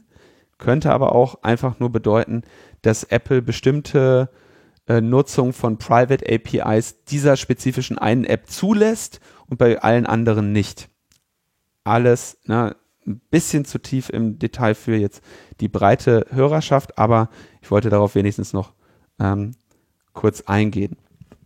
Letzter Punkt. In dem Augenblick, in dem ein Code verifiziert wird, zum Beispiel von einer Ärztin, äh, sind die Daten nicht mehr anonym, denn die gehören ja, in dem Fall gehören ja dann Codes zu einer infizierten Person. Jein, denn ähm, du könntest ähm, beispielsweise von der Ärztin nicht deine Codes signieren lassen, sondern nur einen Hash über alle deine Codes, sodass die Ärztin nicht wirklich deine Codes gesehen hat. Ähm, andere Ansätze sehen sogenannte TANs vor. Also du hast eine, du bekommst eine Transaktionsnummer, mit der du jetzt deine Codes freisetzen kannst und diese Transaktionsnummer hast du von einer Ärztin bekommen, sodass hier eben doppelseitige Pseudonymität äh, gewahrt werden kann. Ähm, das sind alles sehr wichtige Hinweise und es sind aber auch alles welche, für die es einerseits eine Lösung gibt, die andererseits auch wieder andere Probleme hat. Fakt ist, es ist an keiner Stelle notwendig, Personen mit Codes zu linken und deswegen müssen wir auch darauf achten, dass darauf verzichtet wird. Und nicht alle Proposals, die da draußen so kursieren, tun das tatsächlich. Und deswegen arbeiten auch gerade wirklich inzwischen äh, so, so ungefähr alle äh, Datenschutz- und Privacy-Expertinnen, die äh, irgendwie von mir, na, also oder viele der Leute mit hohem Rang, Namen und Lorbeeren und äh, äh, so renommiert an renommier, renommierte Computerspezialisten, mhm. sehr renommierte Computerspezialisten mhm. arbeiten an diesen Dingen und führen natürlich hinter der äh, hinter den Kulissen in den Communities, in den Gits äh, und in ihren Slacks und wo die alle äh, diese Debatten führen, ähm, eine ganze Reihe an Auseinandersetzungen, ähm, die aber eben zielführend sind und nicht immer sagen, das geht aber gar nicht, weil. Und abschließend würde ich sagen, selbstverständlich ist das hier, das sollte man sich auch vor Augen führen, das ist ein Projekt von riesigem Ausmaß. Ähm, das ist ein Projekt mit unglaublich vielen ähm, Fallstricken. Aber mein Kernargument ist, wir haben Technologien und wir haben Expertinnen, die sich mit all diesen Problemen schon auseinandergesetzt haben. Und wir haben hier die Gelegenheit, das mit Privacy by Design zu lösen. Und auch wenn ich das selber im Zweifelsfall auch besser fände, ohne eine solche App klarzukommen, ähm, würde ich es bevorzugen, dass wenn ich so eine App haben muss oder sollte oder wenn ich mit dieser App ein Versprechen bekomme, einen, einen dritten, einen zweiten Hop und eine dritte Person in irgendeiner Form zu schützen und für mich selber am Ende auf meinem Gewissen eine geringere Last zu haben, andere angesteckt zu haben. Ja, die Leute, die ich selber angesteckt habe, sind ein Problem. Die Leute, die die dann wiederum anstecken, die habe ich aber auf dem Gewissen. Und wenn ich das auch noch weiter minimieren könnte, ist das schon eine, eine sehr feine Angelegenheit. Und das ohne äh, Privatsphäre-Risiken zu erreichen, wäre doch im Zweifelsfall eine sehr er, erstrebenswerte Angelegenheit. Und wir befinden uns, das möchte ich nochmal abschließend betonen, in einer Welt, in der der größere Teil der Gesellschaft dazu bereit ist, das auch problemlos unter Inanspruchnahme der das, äh, äh, äh, äh, Entschuldigung, in der der größere Teil der Gesellschaft bereit ist, das auch ohne Privatsphäre zu tun. Ja. Und das ist der, der, die Auseinandersetzung, die wir hier führen. Bei Lanz habe ich gesagt, äh, zu Zeiten des Friedens würden wir solche Sachen selbstverständlich nicht äh, befürworten oder unterstützen. Aber wir befinden uns hier auch wirklich in einer Situation, wo wir im Prinzip einmal sagen können, wollen wir unser gesamtes Wissen der letzten Jahrzehnte, die wir in Privacy-Technologien aufgebaut haben, in so einer Lösung sehen, wenn wir es schon nicht verhindern wollen, können, dass sie kommt. Und da denke ich, kann man eine informierte Entscheidung treffen. Eine Sache, die ich auch bei Lanz betont habe, ich bin kein ähm, Epidemiologe und ich kann nicht ähm, sagen, ob das tatsächlich etwas bringt oder nicht. Ja, das ist nicht das Argument, was ich führe.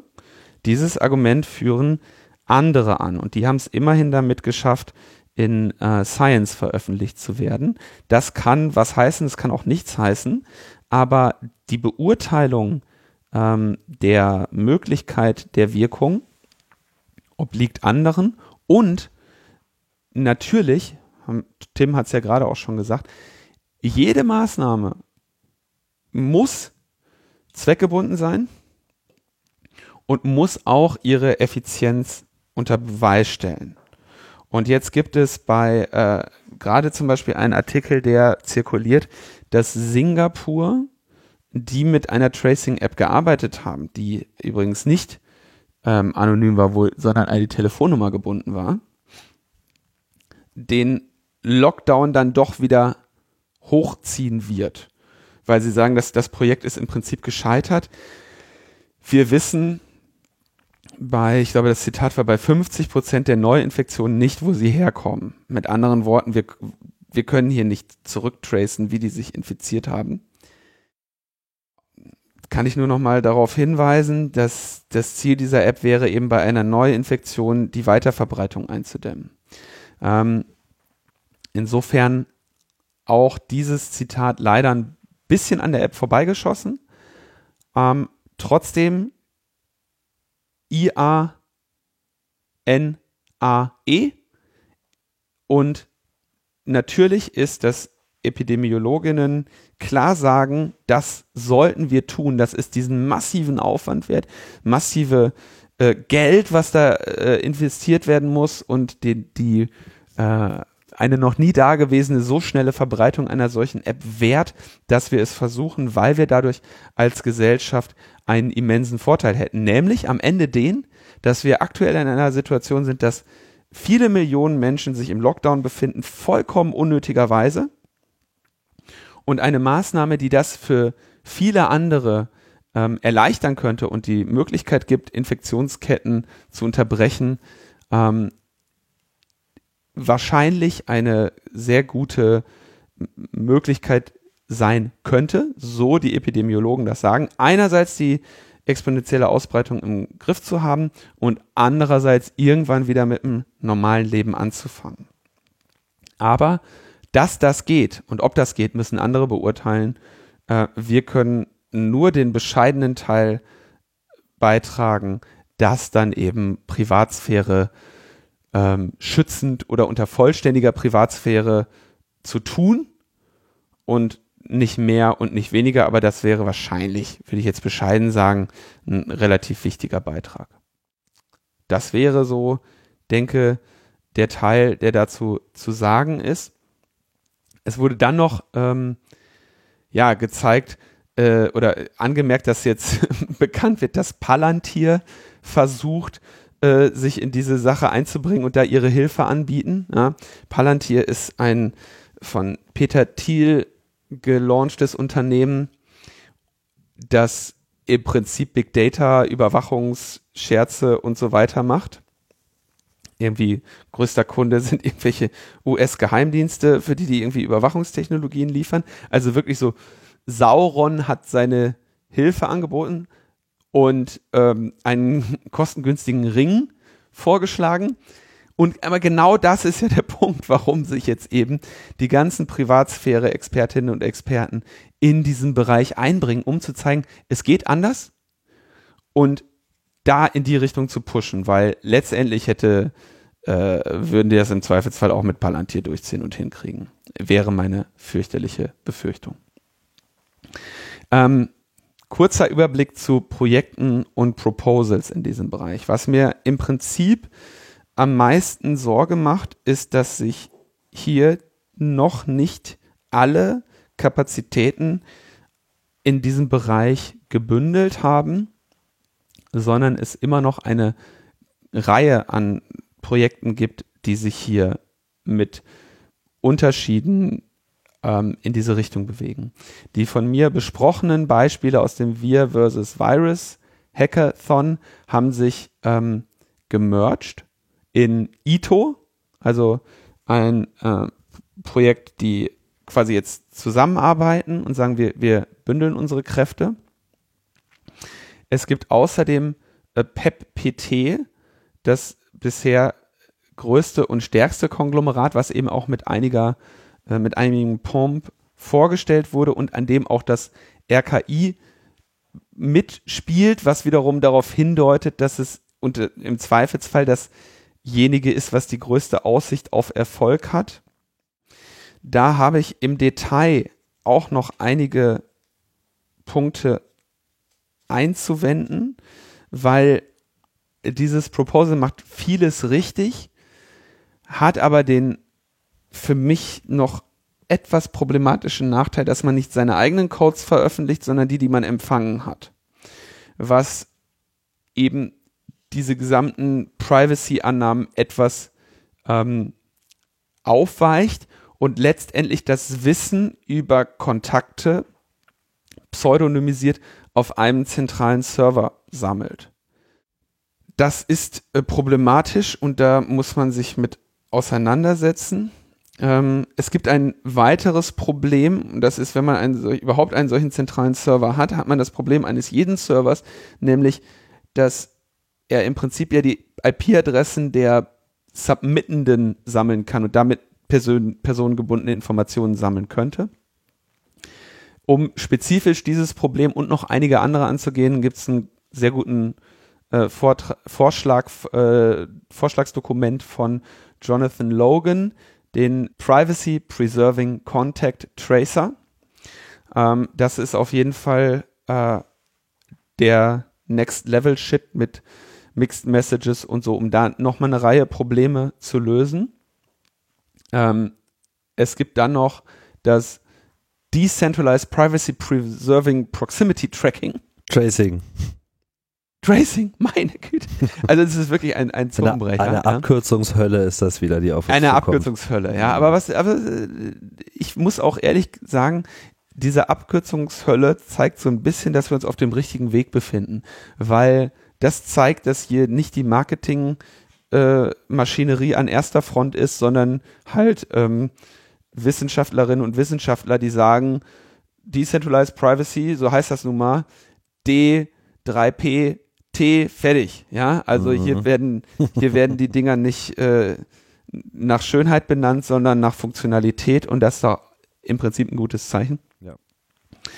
Und das, was mir jetzt Sorge macht, so ein bisschen ist, wie kriegen wir jetzt am Ende wird nur eine Implementation das Rennen machen und wie kriegen wir jetzt möglichst viel von diesem Wissen vereint und auf viele Kräfte auf eine Sache gebündelt.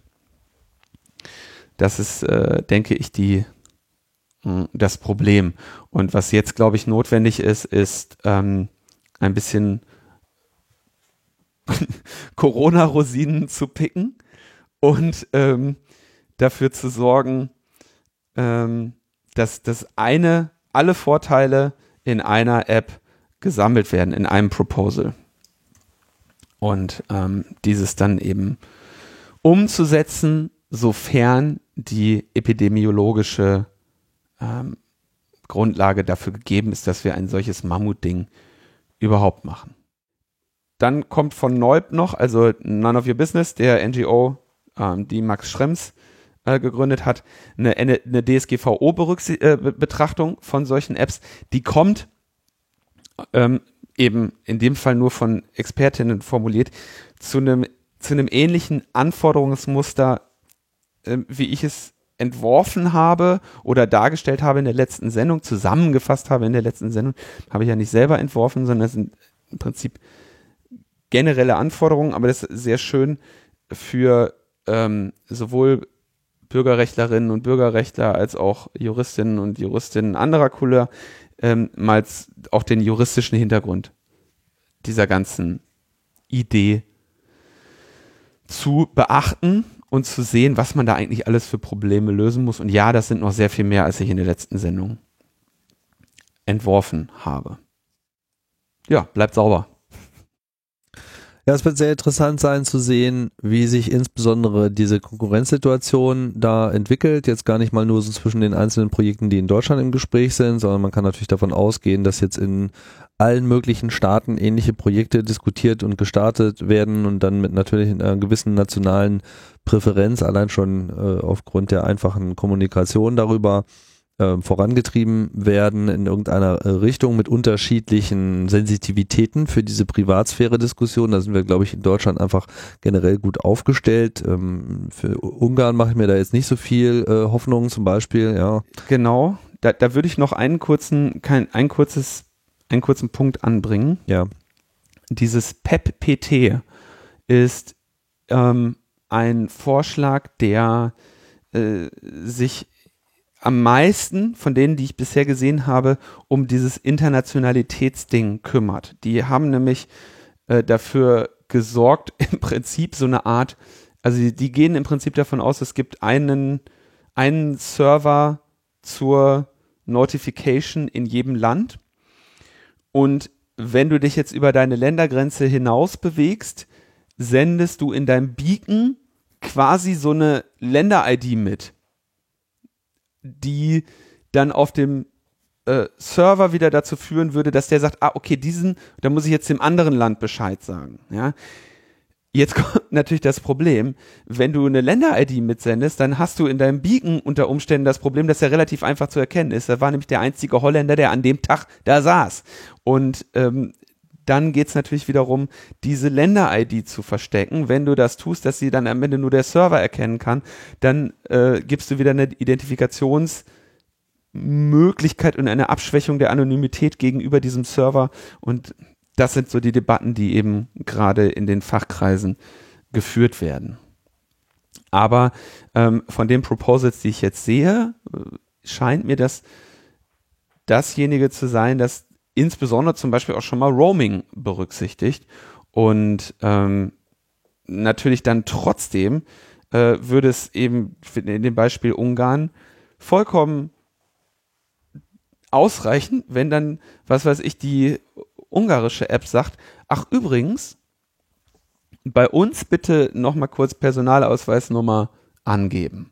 Ja, also mit winzigen Details kannst du so eine App sofort wieder ähm, zerschießen. Ne?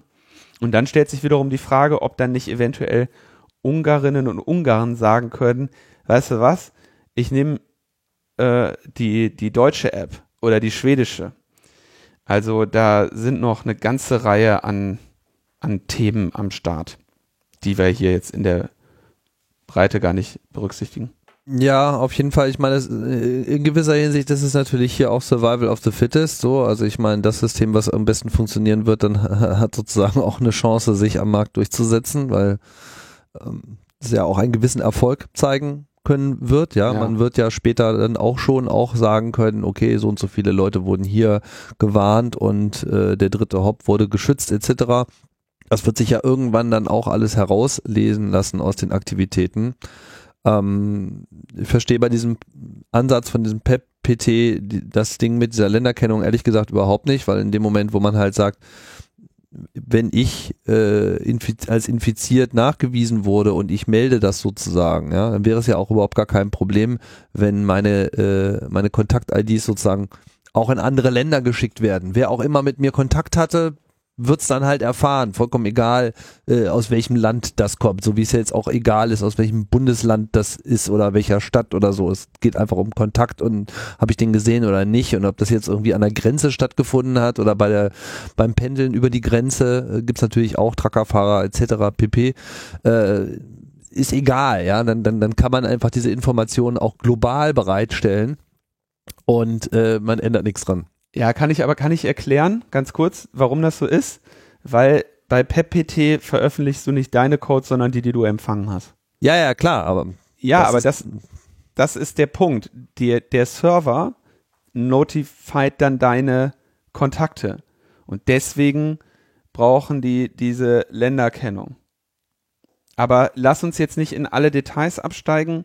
Ich glaube, es war kompliziert genug. Ja. Es es ist so, dass bei PPT eben ein entscheidendes Ding anders gemacht wird und die deswegen andere Vorkehrungen haben. Belassen wir es bitte dabei. Aber dass sie eine Länderkennung haben und brauchen, ist der Fall.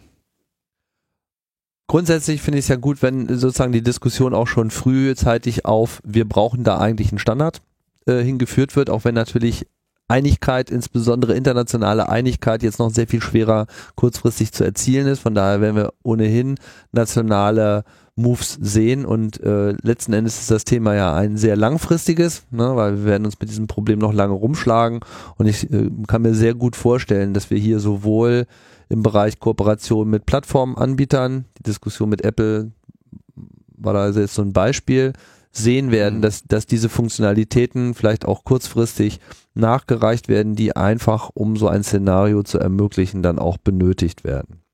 Ja. Gut, machen wir weiter. Ähm, Wie es auch äh, schlecht laufen kann, sieht man jetzt auch schon in äh, anderen Ländern. haben da zum Beispiel den Fall in Polen. Da gibt es nämlich äh, eine App, die zwar jetzt nicht das tut, was wir jetzt hier besprochen haben, dieses Tracing, sondern da geht es eigentlich eher um konkrete Individualüberwachung von Leuten, die in Quarantäne gesteckt werden. Konkret gibt es nämlich dort eine App, die zum Einsatz kommt in dem Moment, wo Leute aus dem Ausland wieder nach Polen zurückkommen und dann erstmal quarantänisiert werden, weil war ja im Ausland und die dann eben zwei Wochen zu Hause sein müssen. Und äh, ja, dann werden die Leute quasi vor die Wahl gestellt. Also entweder reiten jetzt bei dir da regelmäßig die Bullen ein, um zu gucken, ob du auch wirklich in Quarantäne bist, äh, oder ähm, kannst ja hier mal diese App runterladen. So, dann, okay, alles klar, nehme ich halt die App. Was müssen die dann tun?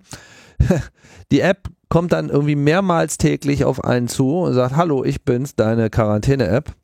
Und du hast jetzt mal 20 Minuten Zeit, hier ein Selfie aufzunehmen. Und das wird dann hochgeladen und das guckt sich dann jemand an. Und wenn du irgendwie nicht in 20 Minuten hier reagierst, dann äh, gibt's noch irgendwie eine Warnung und ab dann werden auch Bußgelder fällig. Und nicht zu knapp. Und aus diesem Foto, was du dann machst, muss halt in irgendeiner Form ersichtlich sein, dass du immer noch an demselben Ort bist, mit dem du äh, anfangs dich hier mal eingecheckt hast. Ähm, Ähnliches wird übrigens aus ähm, Hongkong und Taiwan berichtet. Ich bin mir, also da nochmal, ne, das ist jetzt vorsichtig. Wir haben ja extra hier so einen Fact-Checker verlinkt, dass das in Polen tatsächlich so ist, wo es also auch mit Surprise Video Calls geht. Und das bedeutet, dass dein Handy zu einer ähm, äh, digitalen Fußfessel wird. Ne? Also nichts anderes, womit man ähm, irgendwie äh, Straftäter zu, an, an ihr Zuhause bindet. Ne? Und das ist, äh, ne, die, die, der Fantasie sind keine äh, Grenzen gesetzt, wenn es darum geht, dir irgendwelche Grenzen zu setzen. Und das ist, äh, mhm. das ist schon echt übel. Und deswegen ist das eben auch so ein Thema, wo man drauf achten muss. Jetzt haben wir natürlich auch eine Zeit, in der viel ähm, kommuniziert werden muss. Und wie schön, dass wir das Internet haben und all die ganzen tollen Werkzeuge, nicht nur um jetzt so Quarantäne-Selfies äh, zu machen, entweder um sich bei der Polizei zu melden oder bei seinen Freunden oder um zu zeigen, was für eine geile Maske man sich jetzt genäht hat. Ähm, vor allem sind ja Videokonferenzen der Hit. Das Ding. Und da ist so eine App gerade äh, in aller Munde und äh, auch auf aller Leute Screens, nämlich das von der Firma Zoom. Wird von vielen verwendet, ne? Mhm. Ähm, äh, hat tatsächlich ist so die, die, das, das ist die, die geheime Corona-App eigentlich, ne? Weil das haben ich, äh, es haben nicht so viele Menschen genutzt. Ähm, Zoom muss man jetzt dazu sagen, wird von vielen verwendet, weil es tatsächlich eine der am besten funktionierenden ähm, Videoconferencing-Applikationen ist. Das haben sie zum Beispiel, oder das hat Lime unter Beweis gestellt, dieser Elektroroller-Hersteller. Die haben nämlich, ich glaube, 406 Personen in einer Zoom-Konferenz gefeuert. So, 406 Personen musst du erstmal in eine Videokonferenz kriegen. Da ist also die, die Leistungsfähigkeit von Zoom unter Beweis gestellt worden. Leider, leider, leider. Also ich habe dieses Zoom ohnehin niemals auf meinem Rechner installiert, weil es letztes Jahr schon ähm, Meldungen darüber gab, dass das Ding irgendeinen so komischen Port lokal bei dir aufgemacht hat. Also einen Service auf deinem Rechner hat laufen lassen, der irgendwie dabei helfen sollte, Zoom-Konferenzlinks zu öffnen der noch dazu eine Schwachstelle hatte und der drittens von deinem Rechner noch nicht mal deinstalliert wurde, wenn du die scheiß App deinstalliert hast. Ähm, seitdem war schon klar, dass das auf meinen Rechnern so schnell nicht laufen wird. Aber Linus, das war doch nur äh, für die Benutzbarkeit der, äh, der App und dass, dass, dass du schneller an deine App rankommst, wenn du sie brauchst, wenn dich jemand anruft. Ja, und andere eben auch, ja. Mhm. Ähm, die haben, also Zoom hat jetzt sehr viel Aufmerksamkeit bekommen. Erstens, ich, wir wollen das jetzt mal nur kurz zusammenfassen also der Firmenhintergrund ist unklar. Ähm, die haben irgendwelche chinesischen Unternehmen damit drin, weiß der Geier, wer das alles äh, da hochschießt. Dann hatten sie Verstöße gegen ihre eigene Datenschutzerklärung, haben nämlich Facebook-Tracking irgendwie gemacht, selbst wenn du nicht bei Facebook warst. Dann hatten sie Verstöße gegen ihr eigenen Versprechen, weil die Verschlüsselung nicht so ist, wie sie beschrieben ist. Hatten irgendwie halb so lange Keys wie behauptet, haben Ende-zu-Ende-Verschlüsselung behauptet in Fällen, wo gar keine Ende-zu-Ende-Verschlüsselung stattfand und so weiter. Dann gab es einen Regen an praktisch relevanten Schwachstellen, ähm, wo du äh, zum Beispiel Leuten eine Nachricht schicken konntest, um dann letztendlich Code Execution auf ihren Rechnern zu bekommen. Dann hat ein ehemaliger äh, NSA-Mitarbeiter mal kurz zwei Zero Days gedroppt. Und äh, ich kann nur sagen, das Ende ist hier noch nicht erreicht. Ähm, es wurde dann noch ein äh, Zoom War Dialer ähm, ge äh, gezeigt, wo, also War Dialer heißt, du, du, du rufst einfach im Prinzip äh, automatisiert äh, crawls, so quasi Zoom-Conference-IDs. Äh, das ist dann insbesondere interessant geworden, nachdem Boris Johnson irgendeine Zoom-Konferenz gefilmt hat, wo oben die Meeting-ID stand und die war nicht passwortgeschützt, also konnte man da einfach rein. Mhm. Mit diesem Zoom-War-Dialer kriegst du in einer Stunde 100 ungeschützte Konferenzen. Mit anderen Worten, es gibt ein neues Hobby, nämlich Zoom-Roulette. Kennst du noch Chat-Roulette? das, kannst du, das kannst du nicht in, in sozusagen in beliebige Government-Krisensitzungen einfach, ja, äh, einfach rein, rein entblößen. Hm. Ja, also so ein bisschen Krisentinder, ne? Krisentinder via Zoom. Und ähm, ja, also ich kenne da äh, die, die eine oder anderen Blick, der sich dann noch mit anderen äh, Sachen dieser, dieser Zoom-App auseinandersetzt. Da wird noch einiges kommen. Und ähm, ja, das, das zeigt halt mal wieder, ne, wenn man sich, wenn man sich um so eine Digitalisierung früher kümmert, ne, dann äh, ist man, muss man eben in der Not nicht auf einmal Fliegen fressen, äh, was hier jetzt leider der Fall zu sein scheint. Also da kommt noch was das hat sich noch nicht ausgezoomt und ich würde ähm, jetzt generell eben dabei bleiben, das nur mit, äh, sagen wir mal so, das würde ich nur auf dem, auf dem Firmenrechner verwenden. Ja, Digitalien hat äh, in der Krise äh, so einige Stolperfallen aufgestellt, das sehen wir schon.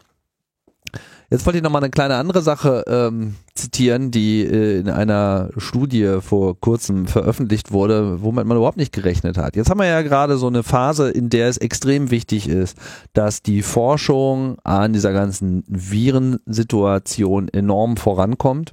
Und da ist natürlich vor allem wichtig, dass der wissenschaftliche Austausch wunderbar funktioniert in Form von Studien und Zahlen und Belegen und natürlich äh, müssen auch diese ganzen Studien überprüft werden können, nachvollzogen werden können. Das ist ähm, schon immer wichtig gewesen, aber lange, lange Zeit hatte man das Problem, dass eben auch oft mit Studien die passenden Messdaten nicht so richtig veröffentlicht wurden. Da wurde dann halt so ein bisschen eine Aufstellung gemacht, naja, wir haben da mal so gemessen etc.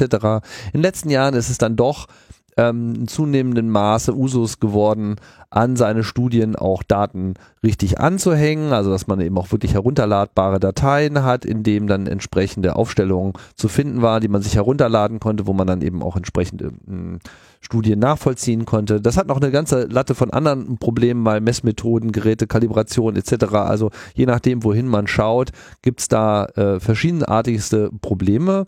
Aber es gibt so ein ganz konkretes, äh, extrem vermeidbares Problem auf eine bestimmte Art und Weise.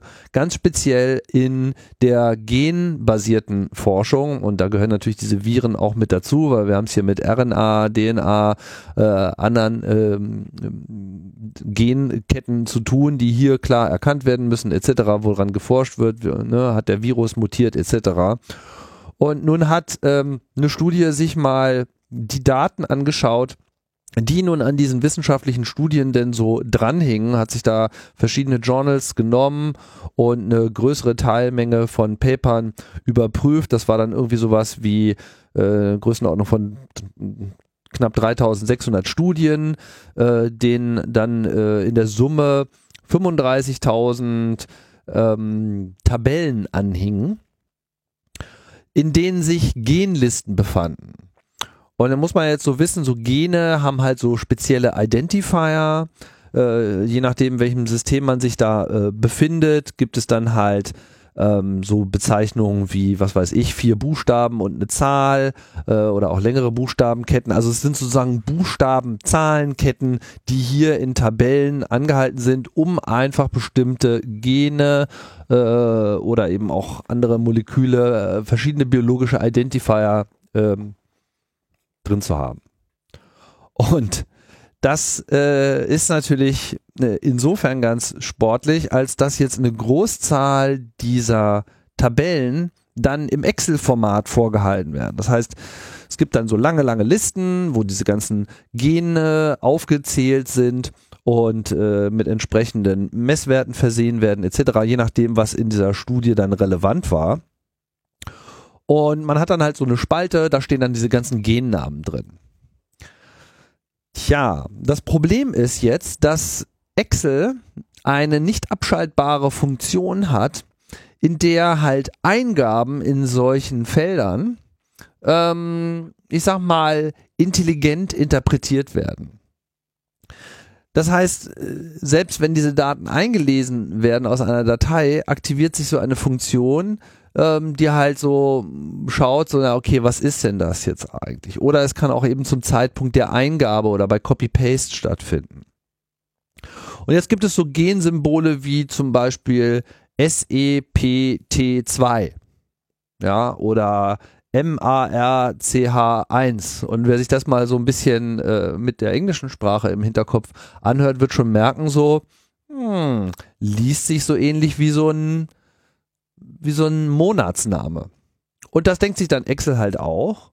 Und wenn da so ein SEPT2 steht, dann äh, ist halt in einigen Fällen wird das einfach ersetzt und dann steht da halt 2 Strich Sepp, weil er das Ganze einfach als, ah, 2. September, kenne ich, kann ich dir besser hinschreiben, kein Problem, ich mach das mal für dich. Und aus einem March 1 wird halt schnell mal der 1. März äh, etc. Also solche Datumskonversionen, das ist das eine. Anderes Problem sind so Sachen, es gibt so Identifier, äh, in, dem, in der Studie wurde von den Riken Identifiern, das ist so ein ähm, biologischer Standard, äh, gesprochen. Da sind dann oft so Zahlen drin, wo dann am Ende Buchstabe und nochmal eine Zahl steht. Und dann kann es halt sein, dass du so ein Feld hast wie 2310009 E13.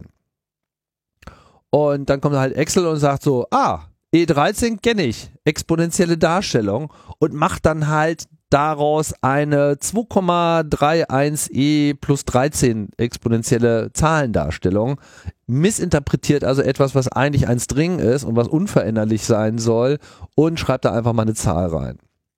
Ja, aber Tim, darf ich da mal ernsthaft fragen? Also in, das ist ja jetzt schon üblich, dass man insbesondere im Rahmen der Datenverarbeitung jedes Feld ähm, oder im Rahmen der Programmierung jede Variable dem korrekten Typ zuordnen muss. Mhm. Und wenn hier Leute einfach irgendwas eingeben, kann ich mir auch vorstellen, dass Excel eben versucht zu unterstützen.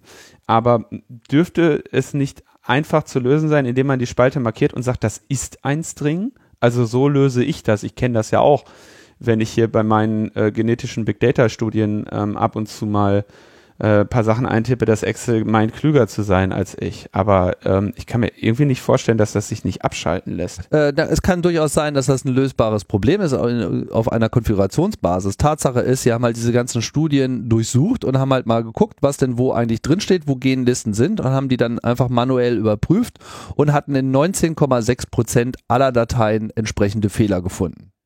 Okay, wurden denn da aber dann auch irgendwelche, hatte das Konsequenzen für die Ergebnisse oder war das jetzt immer nur hier die, die, also wurde jetzt auf einmal irgendwann auch damit gerechnet oder ist es letztendlich immer nur Labels, die falsch waren? Na, es sind Genlisten. Es sind sozusagen äh, äh, Ketten von Genen, die dann eben spezifische Viren oder was auch immer in den Studien jeweils betrachtet wurde, äh, konkret beschrieben haben. Das sind quasi die Daten, das sind die, die, die weitergegebenen wissenschaftlichen Informationen, die sich dann aber während der Weitergabe durch eben diese Modifikation, durch diese Autokorrekt-Funktion von Excel äh, entsprechend geändert haben, ohne dass es dann eben den denjenigen aufgefallen ist, die äh, diese Daten veröffentlicht Ach, haben. Ja. Und damit Ja. führt es halt einfach mal de facto. Da kann man jetzt tausendmal sagen, ja, hätte, hätte, Fahrradkette. Äh, Tatsache ist, da waren, sind einfach äh, extrem viele Fehler drin gewesen. Die relevante Information ist dann fehlerhaft und offenbar hat es keiner gemerkt und Genau. äh, die, die, die die Publikation dann sehen,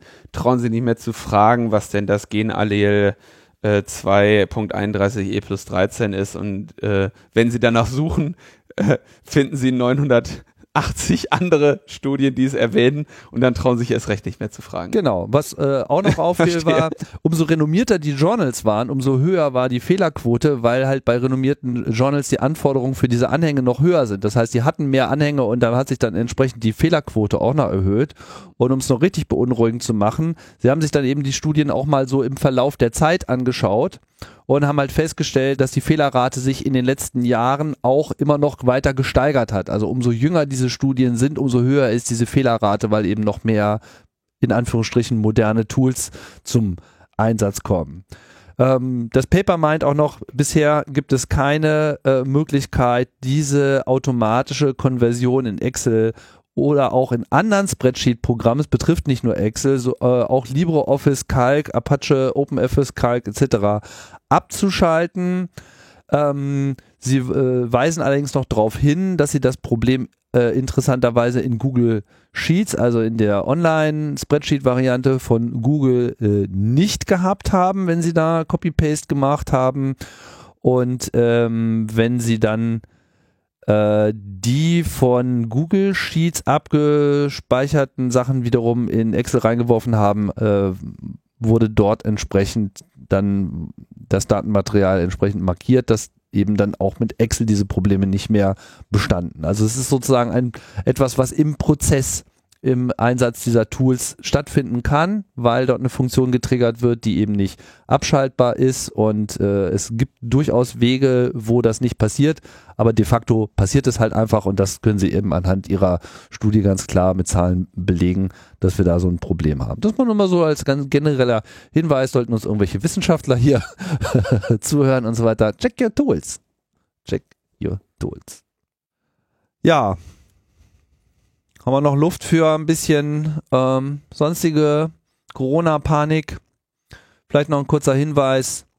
Ähm, wir haben ja jetzt auch gerade das Problem, dass äh, die Parlamente genauso dem Kontaktverbot unterliegen und so ein bisschen das Problem haben, das zu tun, was sie halt normalerweise tun, nämlich miteinander zu reden. Hence the name, Parlament.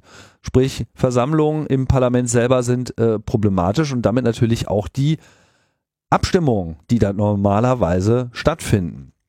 Und man fragt sich natürlich jetzt, wie kann es denn jetzt hier weitergehen? Ähnliches Problem haben wir natürlich jetzt auch bei kommenden Parteitagen oder sonstigen Abstimmungsereignissen. Äh, die Grünen haben jetzt auch, glaube ich, gerade angekündigt, dass sie jetzt einen Parteitag machen, explizit konkret zur eben Covid-Krise. Haben allerdings auch darauf hingewiesen, dass alle Abstimmungen, die dort gemacht werden, nicht geheimer Natur sind, sondern es nur um offene Abstimmungen geht und planen das Ganze jetzt digital komplett durchzuziehen. Das wird sicherlich sportlich. Ich glaube, das findet so in einem Monat statt. Ähm, aber das Problem besteht natürlich insbesondere auch im EU-Parlament. Dort hat man nämlich jetzt äh, beschlossen, dass man vorübergehend erstmal per E-Mail abstimmt. Was nach einer richtig geilen Idee klingt. Sprich, wenn die ähm, Abstimmungen stattfinden oder sozusagen die jeweiligen äh, Gesetzesvorhaben besprochen werden, dann wird äh, zeitnah den Leuten ein Abstimmungsformular per E-Mail zugesendet, was sie dann ausgefüllt bitte wieder zurücksenden sollen, aber natürlich nur von dem offiziellen E-Mail-Account äh, des oder der Abgeordneten. Und der ganze Umlauf soll sich also so im Minutenbereich abspielen. Also es ist nicht so mit, ja, schick mir mal nächsten Montag oder so, sondern es ist relativ kurzfristig. Trotzdem gibt's halt dort keinen anderen Mechanismus als E-Mail. Bisschen unklar aus der Berichtslage ist für mich, ob hier in irgendeiner Form eine elektronische Signierung überhaupt zum Einsatz kommt. Ich weiß gar nicht, ob sowas überhaupt existiert. Also ob sowas sich bewusst, also sowas existiert natürlich theoretisch, aber praktisch weiß ich nicht, ob hier ähm, entsprechende S-MIME äh, Signierung zum Beispiel zum Einsatz kommt bei, bei der EU. Wünschenswert wäre das natürlich sowieso. Und äh, mir ist auch nicht ganz klar, äh, was sie damit meinen mit E-Mail, ob das jetzt sozusagen bedeutet, dass das eben ausschließlich E-Mail ist, die über so ein EU-Intranet und VPN-System vielleicht äh, äh, laufen muss oder ob wir hier tatsächlich über E-Mail, die über normale Internetserver übertragen wird, äh, handelt, ist äh, natürlich jetzt ein generelles Problem und was natürlich auch zu befürchten besteht, ist jetzt so, wenn das so weitergeht, wie wird dann überhaupt noch gewählt? Ja. Da sehe ich natürlich die nächste Wahlcomputer-Debatte äh, schon wieder am Horizont glühen. Na, spätestens in den USA spielt das dann jetzt sehr zügig eine oh ja. Rolle, ne? Mhm, mh, genau. Machen wir das doch einfach mal online hier. Oh, Trump wurde wiedergewählt. Surprise. Wie konnte das denn passieren? So, damit wären wir dann fast am Ende. Am Ende kommen unsere Termine, denn es gibt einen und zwar nächste Woche. Mhm.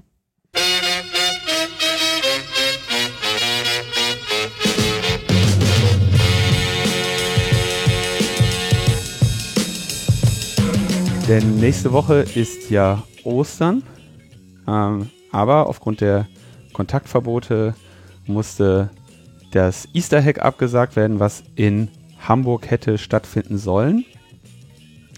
Und das hat das VOG zum Anlass genommen, mal anfangen zu üben, eine Veranstaltung komplett remote durchzuziehen.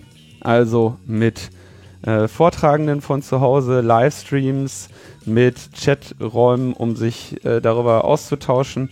Das Ganze hat den Titel Hidden Service und es ist ein digital verteiltes Online-Chaos.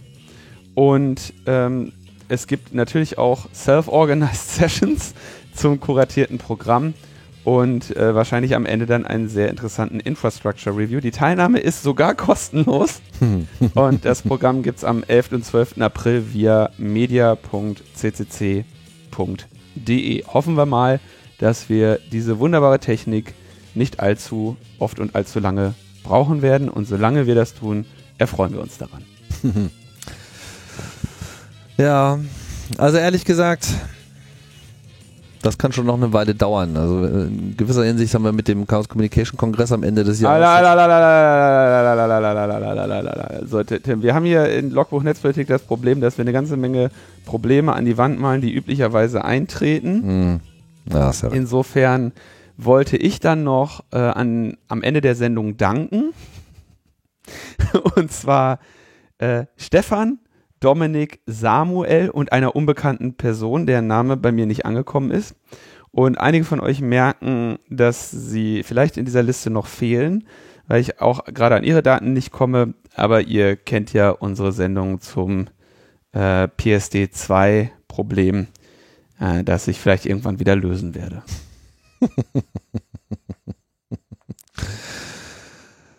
Tja, Linus, wann werden wir uns wiedersehen?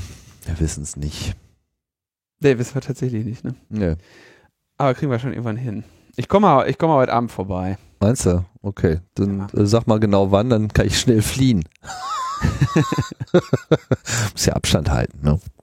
Ganz wichtig. Das war bei, bei Lanz tatsächlich so ein bisschen das Ding, dass alle, die da waren, sagten so, boah, ich bin das erste Mal wieder vor der Tür gewesen seit längerer Zeit, ne? War bestimmt ganz äh, entspannend irgendwie, ne? Ein bisschen reisen und so. Ja, vor allem, also ich sag mal, so ein ICE, wenn du den ganzen Waggon für dich hast, dann ist der auch halbwegs erträglich. Ne? Ja. Keine Kinder, die Fangen spielen. Ähm, Ruheabteil wird äh, respektiert von allen, die drin sitzen, nämlich mir. Mhm. Und äh, das äh, ist okay. War nicht alles schlecht. Ich sag nur, es war nicht alles schlecht. Handyempfang, war der auch besser? Habe ich nicht probiert. Also so Was? einige Sachen da, also, ne, man will ja auch gar mal nicht, die ganzen Datenmengen für dich alleine gehabt, hättest du richtig saugen Internet war können. gut. Internet saugen, ging. Ja, Internet ging. Meine ich doch. Meine ich doch. Nein, aber telefonieren habe ich jetzt nicht probiert. Ach so. Ja, wer telefoniert denn schon noch? Tja, kann man so richtig schön von Berlin nach Hamburg einmal richtig durch Netflixen. Ist doch auch mal was. aber wahrscheinlich war es eh gedrosselt, ne? Quatsch, das WLAN macht doch trotzdem nach 10 MB dicht, oder wann? Leute, bleibt heiter und äh, ja, wir bleiben weiter hier dran an äh, den ganzen Netz politischen Themen. Kleiner Werbeblock noch äh, für meinen Zweitkanal UKW, wo ich äh, in schnellerer Folge versuche, unterschiedliche Aspekte der aktuellen Situation ähm, zu beleuchten. Sehr unterschiedliche Themenlage. Habe da noch ein, eine lange Liste, was ich abklappern will. Habe ja sonst nichts zu tun. Wer also Lust hat, kann da auch mal reinhören. ukw.fm. Ja, und wir bleiben aber erstmal, so es nicht weiter Sondersendungsbedarf äh, gibt bei unserem Wochenprogramm hier. Ne? Ja. So machen wir das. Alles klar. Bis dann. Tschüss. Ciao, ciao. Viel auf Reisen ich bin, immer fort, Jahr ein, Jahr aus. Kaum verweile ich, zieht's in die Ferne mich hinaus. Doch wo immer ich bin, komm ich überall nach Haus, wo das WLAN sich ganz von allein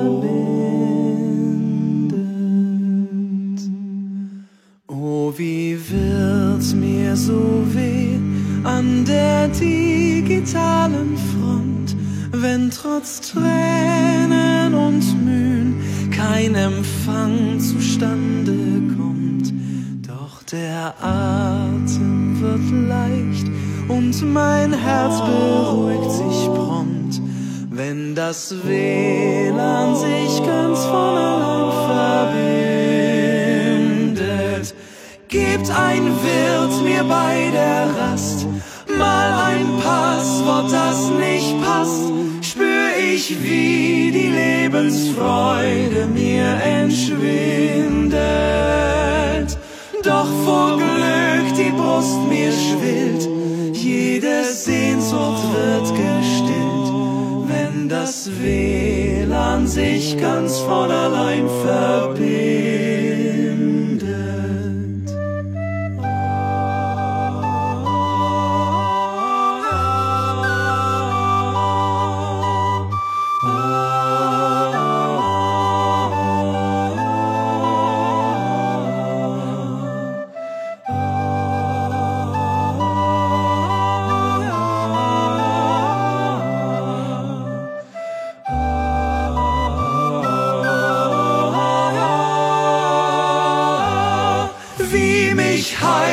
Heiterkeit umweht, wenn ein jedes Endgerät den Kontakt zum Router ohne weiteres findet.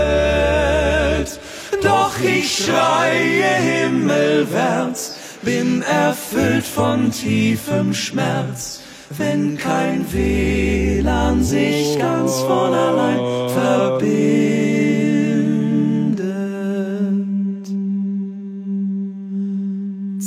Zieht es mich irgendwann in die Ewigkeit hinfort, denk ich liebend zurück an des Herzens treuen Hort.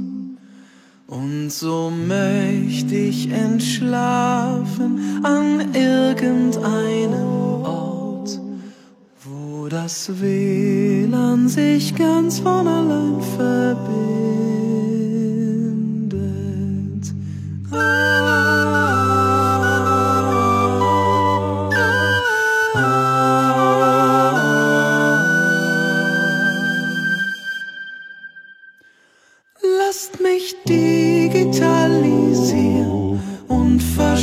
Verstreut die Daten dort, wo das WLAN sich ganz von allein verbindet.